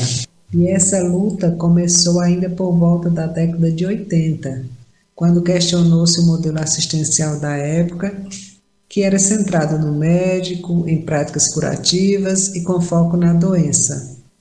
Visualiza-se desde então a promoção e a prevenção à saúde e em colocar o ser humano no centro dessa assistência. Como resposta a essa demanda, o princípio da integralidade do SUS garante ao indivíduo uma assistência à saúde que transcende a prática curativa e contempla assistência em todos os seus níveis, considerando o sujeito inserido no seu contexto familiar e cultural. Foi então que a estratégia de saúde da família veio para orientar e consolidar esse modelo de atenção, através de equipes multidisciplinares de profissionais motivados a favor de uma saúde humanizada, voltada para o bem-estar individual e coletivo. Como porta de entrada do SUS, através do acolhimento respeitoso e escuta atenciosa, cuida-se do indivíduo como um todo e substitui o foco da doença para a atenção à pessoa, conhecendo a sua história de vida caracterizando seu modo próprio de adoecer. É nesse contexto que falar de saúde feminina vai muito além do cuidado ginecológico por estarem mais susceptíveis a situações de estresse emocional, distúrbios mentais têm afetado uma em cada três mulheres. Enquanto os homens respondem mais através de problemas de alcoolismo, comportamento antissocial, as mulheres têm expressado com depressão, ansiedade e sintomas físicos, o que caracteriza as conhecidas doenças psicossomáticas. Estudos apontam que as mulheres têm adoecido praticamente três vezes a mais em relação aos homens e que no período da pandemia Covid-19 o desemprego tem afetado muito mais as mulheres. E por entender que orientações e ações voltadas para uma melhoria na qualidade de vida dessas mulheres através de prática regular de exercício físico, de uma alimentação saudável e balanceada, da prática de, da meditação, do desenvolvimento do hábito da leitura e até mesmo de habilidade de comunicação para melhoria de relacionamentos, que o Procasme, ao prezar pela integralidade da assistência e promoção da qualidade de vida, se propõe na região do Cariri, nos municípios do Crato, Juazeiro e Barbalha, a incentivar a comunidade escolar e, as, e a comunidade das unidades básicas de saúde a investir nessa promoção de qualidade de vida dessas mulheres. Tá aí, né? Tivemos aí a fala inicialmente da Giovana Clara da Giovana e depois da Clara, encerrando né, essa fala uh, a doutora Dora Rolim. Elas falaram sobre o programa caririense de atenção à saúde da mulher e a gente agradece demais a participação uh, de vocês aqui, sua, a colaboração de vocês aqui no nosso programa e fica aí o espaço né, da, do programa da rádio para mais falas importantíssimas como essas aqui para os nossos ouvintes. Encerrando aqui o segundo bloco. Antes do terceiro bloco tem música. Próxima música Rita Lee, a Balada do Louco. Linda música, vamos ouvir aí. Já já retornamos com o último bloco.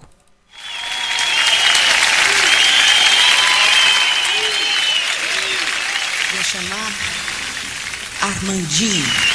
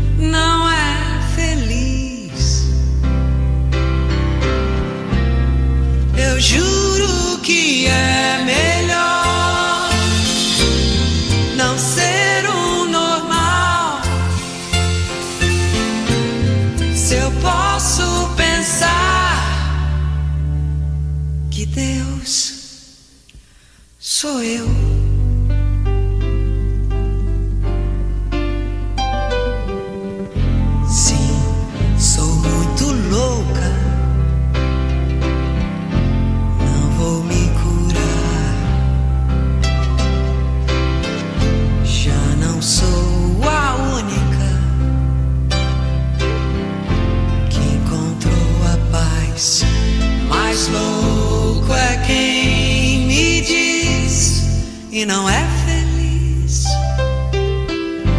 Eu sou feliz.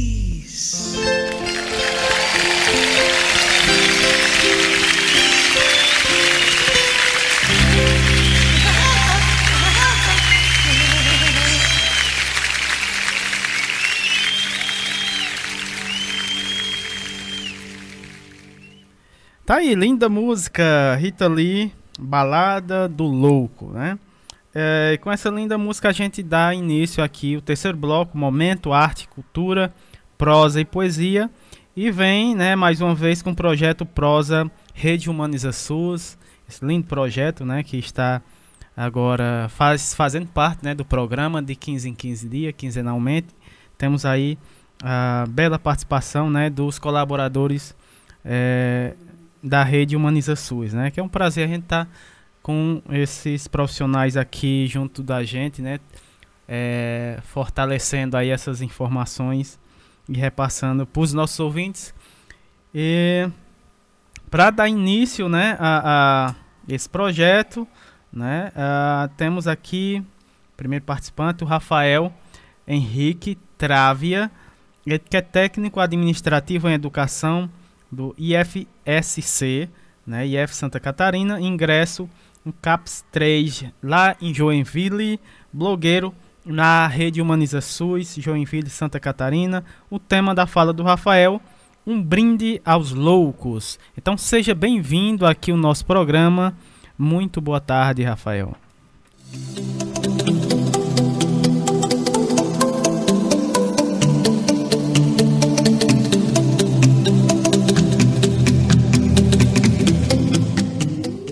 Bem-vindo à Rede Humaniza SUS. Mais conhecida como RHS, é a rede social dos trabalhadores, gestores e usuários do SUS, que atuam cotidianamente com o desejo de fazer um sistema único de saúde com equidade, acesso universal e cuidado integral à saúde.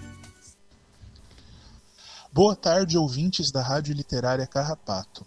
Boa tarde, Érica e Samuel. Aqui quem fala é Rafael. Eu sou formado em gestão hospitalar e trabalho como técnico administrativo em educação no Instituto Federal de Santa Catarina, campus Joinville. Eu sou participante da Rede Humaniza SUS desde 2013, onde eu possuo dois blogs, falando bastante sobre saúde mental e a minha vivência como ex-usuário do Centro de Atenção Psicossocial CAPS 3 Delírios de Joinville eu sou bipolar. Mas eu não estou aqui para ler uma das minhas postagens. Eu quero criar agora para vocês a minha próxima postagem na Rede Humaniza SUS, que vai surfar nas ondas do rádio e navegar pela internet. O assunto do momento é a pandemia, então eu acho que devo falar da nossa saúde mental, ou da falta dela em tempos de Covid-19, 20, 21, ou quanto tempo isso durar. A orientação para preservar a saúde é ficar em casa e manter o distanciamento social. Mas já se passou mais de um ano e a vacinação ainda está distante de atingir toda a população. Estou em regime de trabalho remoto, mas eu sei que muitas pessoas não têm o mesmo privilégio. Muitos, inclusive, já perderam seus empregos e precisam se reinventar para sobreviver. Enquanto isso, eu vejo profissionais de saúde no limite do esgotamento, lutando para salvar vidas. Na televisão, reprises de novela nos fazem recordar de um tempo em que éramos livres e podíamos aglomerar. Eu adoro novelas, mas reprise só é legal não vale a pena ver de novo, e não em horário nobre. As videoconferências, aulas e consultas remotas são o possível neste dia, que se repete, repete, repete. A impressão que eu tenho é que nesse momento o SUS tenta conter a pandemia num país onde não existe mais saúde, pois sair de casa dá medo, medo de morrer de uma gripezinha. Em muitas cidades, a orientação é fique em casa e não vá na UBS, na UPA, no hospital, pois todos os médicos, enfermeiros, técnicos de enfermagem estão na linha de frente. Tive notícias que aqui em Santa Catarina um hospital psiquiátrico foi desativado para abrir leitos Covid Enquanto isso, em outro jornal, a manchete destacava que o governador do estado foi absolvido do processo de impeachment por superfaturar a compra de respiradores no ano passado. Como manter a saúde mental nesses dias? Voltando ao CAPS pelas páginas da rede Humaniza SUS. Mas será que o CAPS é o mesmo que eu escrevi nos meus blogs? Ou foi um delírio do qual eu acabo de acordar? Para que essa pandemia não me roube o direito de delirar. Um brinde aos loucos, aos desajustados, aos rebeldes, aos criadores de caso, os pinos redondos nos buracos quadrados, aqueles que veem as coisas de forma diferente. Eles não curtem regras e não respeitam o status quo. Você pode citá-los, discordar deles, mas a única coisa que você não pode fazer é ignorá-los, porque eles mudam as coisas. Enquanto alguns os veem como loucos, nós os vemos como geniais. Porque as pessoas loucas o bastante para acreditar que podem mudar o mundo são as que o mudam, já dizia Jack Kerouac. E eu acabei me traindo e tirei essa citação de um post da rede Humaniza SUS. Então, o que você acha de acessar a rede Humaniza SUS agora no blog de Rafael e ir lá conferir? Obrigado Érica e Samuel, obrigado pelo espaço, ouvintes da Rádio Literária Carrapato. Abraços e viva o SUS!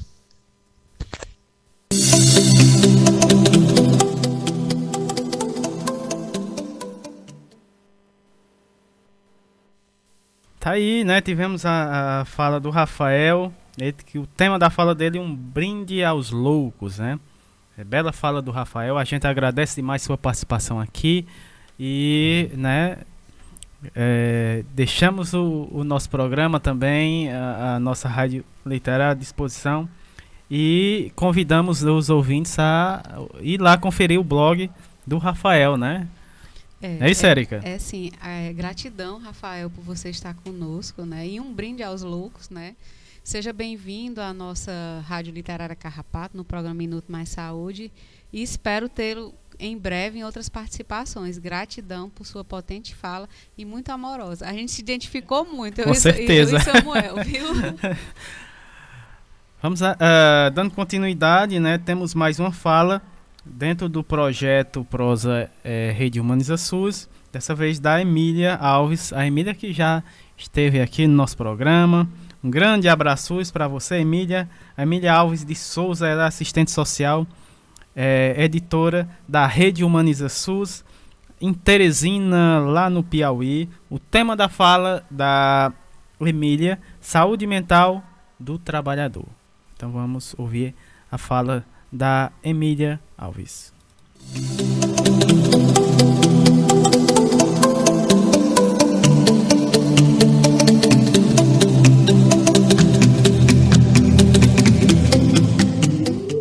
Bem-vindo à Rede Humaniza SUS. Mais conhecida como RHS, é a rede social dos trabalhadores, gestores e usuários do SUS, que atuam cotidianamente com o desejo de fazer um sistema único de saúde com equidade, acesso universal e cuidado integral à saúde. Boa tarde, Samuel. Boa tarde, Érica. Boa tarde, ouvintes da Rádio Literária Carrapato e usuário da Rede Humaniza SUS. Como já foi anunciado, eu sou Emília, assistente social da Rede Sur de Teresina, editora da Rede Humaniza SUS, e é um prazer renovado participar da programação desta conceituada emissora de comunicação que traz o tema da saúde mental. Hoje quero compartilhar com vocês um relato da psicóloga Andressa Salvino, que foi publicado na Rede Humaniza SUS e que traz uma abordagem sobre a saúde do trabalhador. A saúde do trabalhador é uma questão desafiadora e nos convida a discutir os modos tradicionais de produzir saúde a partir de um olhar com foco na valorização do trabalhador, principalmente no atual contexto de pandemia, em que muitos trabalhadores estão atuando na linha de frente da Covid-19.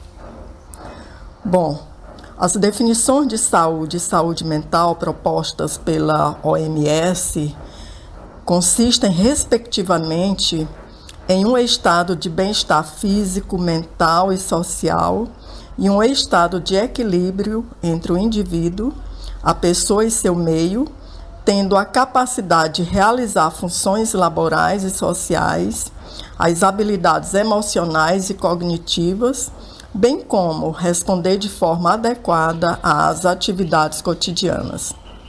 Cabe destacar que não basta apenas a ausência de doença para que o indivíduo goste de boa saúde, de saúde mental, levando a entender que essas definições dificilmente são atingidas dentro da realidade atual da sociedade em que vivemos. Com o desenvolvimento tecnológico oriundo da globalização, aumentaram as exigências no âmbito do trabalho, caracterizadas por rapidez e competitividade. O indivíduo passa a ter necessidade de inovar sua maneira de trabalhar, e na maioria das vezes isto causa impactos relevantes em sua integridade física, nas relações pessoais, familiares, sociais e até mesmo com seus colegas de trabalho. O exercício laboral dos trabalhadores é permeado por vários fatores de risco, dos quais os autores Camargo e Oliveira, em 2010, citaram os físicos como exemplo, os ruídos e a radiação, os químicos, os efeitos tóxicos, os biológicos, os agentes biológicos nocivos, os ergonômicos, que são as condições fisiológicas acidentes ou mecânicos, a inadequação mecânica e do espaço físico.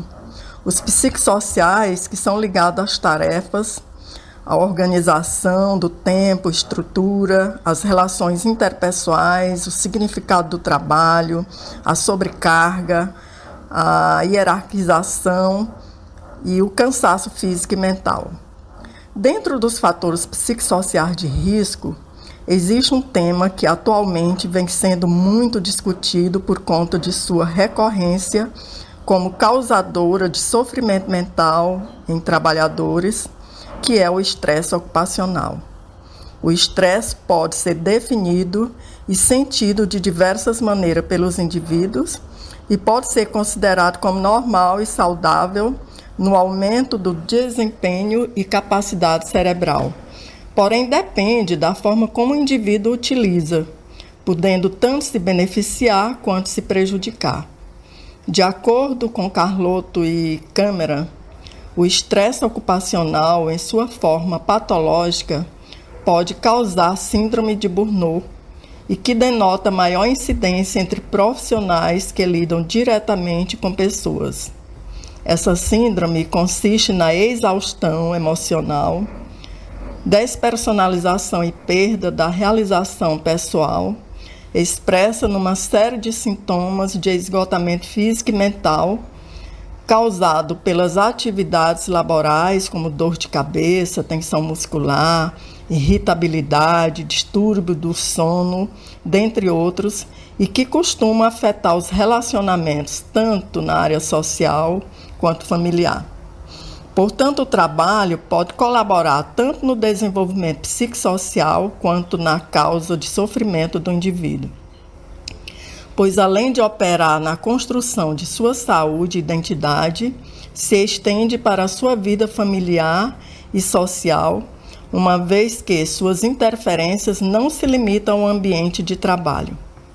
É preciso então a busca de novas concepções de organização do trabalho e o estabelecimento de um compromisso entre a gestão e o trabalhador, desde os aspectos físicos até as relações interpessoais a fim de gerar a adaptação e transformação necessária para a promoção de saúde e qualidade de vida dos indivíduos que constitui esse contexto de trabalho.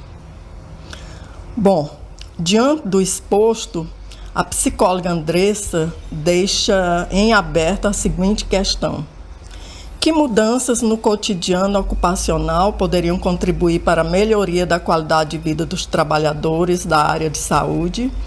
e quais os desafios encontrados para a efetivação dessas mudanças?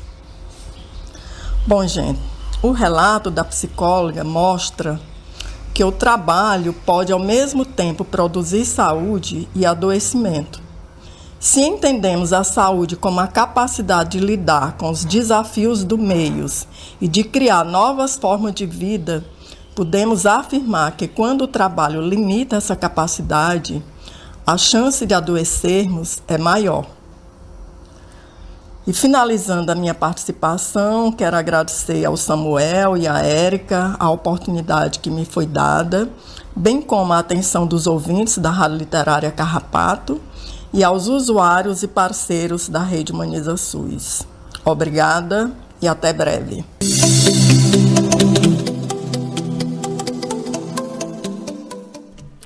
Tá aí. É, tivemos aí né, a participação no projeto Prosas Rede Humaniza SUS do Rafael Henrique e em seguida da Emília Alves de Souza.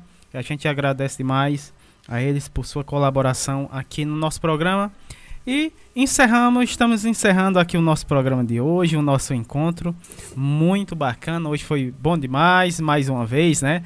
Né, Erika? É, é sim, Samuel. E assim, lembrando a todos né, que sábado que vem vamos continuar com esse tema, é, trazendo falas é, locais, falas de outras regiões, né, é, o saber científico, o saber popular, né, que atravessa o cotidiano e a vida da gente enquanto comunidade. Então, a gente está trazendo essa temática que é a maternidade e o mundo do trabalho, impacto na saúde da mulher, na temática todinha do mês de maio. Aproveitar a oportunidade já para parabenizar todas as mães né, da, da nossa comunidade do Carrapato, as mães que estão nos ouvindo. É, vamos nos cuidar, vamos continuar, continuar seguindo todos os protocolos de segurança. Né? A gente está vendo, principalmente quando a gente traz a utilidade pública é, num contexto é. da, dos casos da nossa cidade, é, os serviços estão aumentando as, a, a, as demandas, nossa capacidade operacional de trabalho não aumentou, continuamos com o mesmo quadro profissional, né? Então, essa sobrecarga, muito boa fala de hoje de a Emília, né? Mas a gente continua. Continua porque a gente acredita, porque a gente tem que esperançar. Mas esse esperançar, minha gente, a gente depende de cada um de vocês. Não dependemos só do profissional de saúde ou só do poder público, não. Esse é o que a gente não depende, do poder público, principalmente do poder público federal. Então a gente precisa fazer a nossa parte, fazer essa mudança que é necessária para que a gente possa sobreviver. A gente sabe que a, gente, a, comunidade ela vem enfrentando vários problemas, né? A feira não, já não está acontecendo mais, né? A gente teve um novo decreto, a gente vai estudar mais ou menos esse decreto, né? Nessas novas mudanças que estão vindo por aí, mas a vacinação ainda não está atingindo todo mundo. Então a gente precisa continuar. Aqui no Nordeste, aqui na comunidade, aqui no nosso Ceará, aqui na nossa região, a gente sabe que a partir do mês que vem a gente ia viver um momento mágico de festa. É. E não vai ter mais. Né? Vamos continuar um segundo ano sem um São João, sem uma quadrilha, sem as festividades, sem aquela aglomeração da, da, das partilhas. E a nossa preocupação aqui, novamente, ah, Érica, tu já está falando já, já estou falando porque a gente já está criando toda uma formatação de um programa voltado para mais informação, mas também trazer para a cena. Vamos tentar fazer um São João virtual. Né? Vamos, te, vamos tentar dar um pouco de, de, de, alegria, embora não, nós não temos esse motivo, né? já são mais de 420 mortes, vidas que foram perdidas, pessoas queridas, né? Enfim, a gente precisa se ver nesse, nesse, nesse contexto de pandemia o quanto isso está impactando a gente de várias formas. Né? E, mas a gente precisa esperançar, trazer essa mudança, fazer essa mudança, trazer uma transformação. E essa transformação, ela vem de cada um de nós. Ela vem a partir do que você faz a, faz a sua escolha, que é cuidar de você e cuidar dos outros. Né? Então, vamos continuar. É, já é o, é, estamos no segundo ano de pandemia, não está fácil para ninguém. Né? Enfim, mas a gente não está só. Estamos juntos e a gente vai sair junto. É isso que a gente tem que estar tá pensando. Ninguém está sozinho.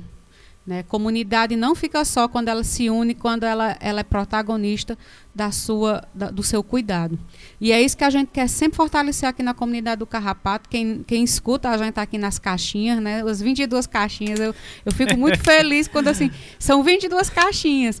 Ah, mas tem a rádio web, mas para a gente que faz aqui, minha gente, o programa, a gente sabe que a importância é de estar tá falando diretamente para vocês. Sim, com certeza. É para vocês e é por vocês que a gente está aqui todos sábados. Eu e Samuel, aperrendo o juiz de Samuel, né? a, a, aperrendo um pouco mais o meu juízo, criando, recriando, reinventando, inventando coisa, né? Porque tem invenção pela frente, né?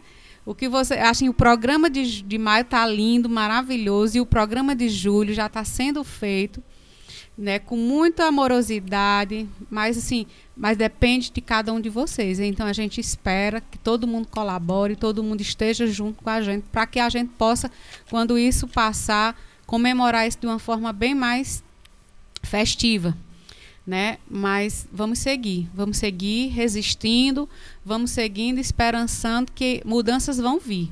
E essa mudança depende de cada um de nós. Com certeza. Então, é o nosso programa acabando aqui.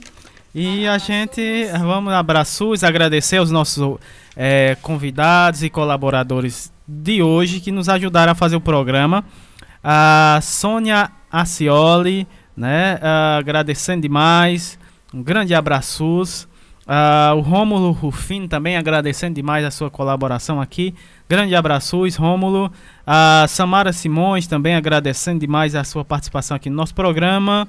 A Etna Thaís também. Grande abraços, Etna. A Daniela, a doutora Daniela Aparecida. Grande abraços. A, a doutora Dora Rolim também. A, também a Clara Rosa Muniz Martins e a Giovana Carvalho Freitas Soares. Grande abraços e muito obrigado pela participação e colaboração aqui no nosso programa.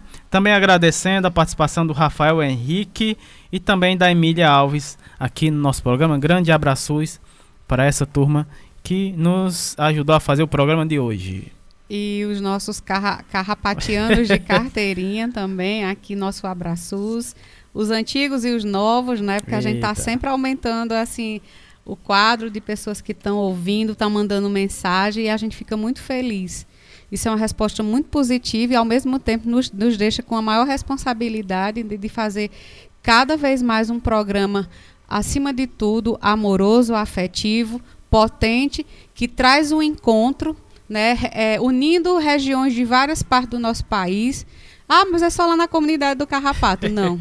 é da comunidade do Carrapato que está junto de todos vocês, né? Está, estamos entrelaçados. E nesses entrelaços, entrelaçamentos, a gente abraço, dá um abraço para a nossa querida Lohane Solano, da Rede Precisa, Graça Portela, da Fiocruz Rio de Janeiro. Nossa querida Simone Leite, a NEP Sergipe, Movimento SUS na Rua, grande colaboradora. Simone é muito querida, assim. Patrícia Silva também, né, que sempre sempre junto da gente, né? Nesses projetos, nas nossas loucuras, enfim. O professor Ricardo Cecinho, Sérgio Aragac, a nossa querida colaboradora de sempre, a Rádio Paulo Freire, na, através da Universidade Federal do Pernambuco, no setor de área de comunicação, Margarida Pereira, do Movimento Ela Pode, Cariri, o doutor Olivandro, né, sempre ouvindo. E, e para ele eu estendo abraços para os agentes de saúde da UBS Mutirão 1, lá de Cajazeiras, lá na Paraíba. Viva a Paraíba, né?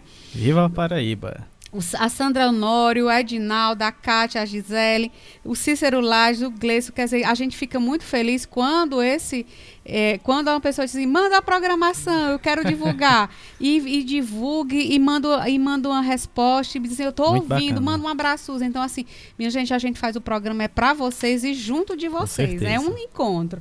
Jaqueline Abrantes, o Ney Lima, lá em Petrolina, né?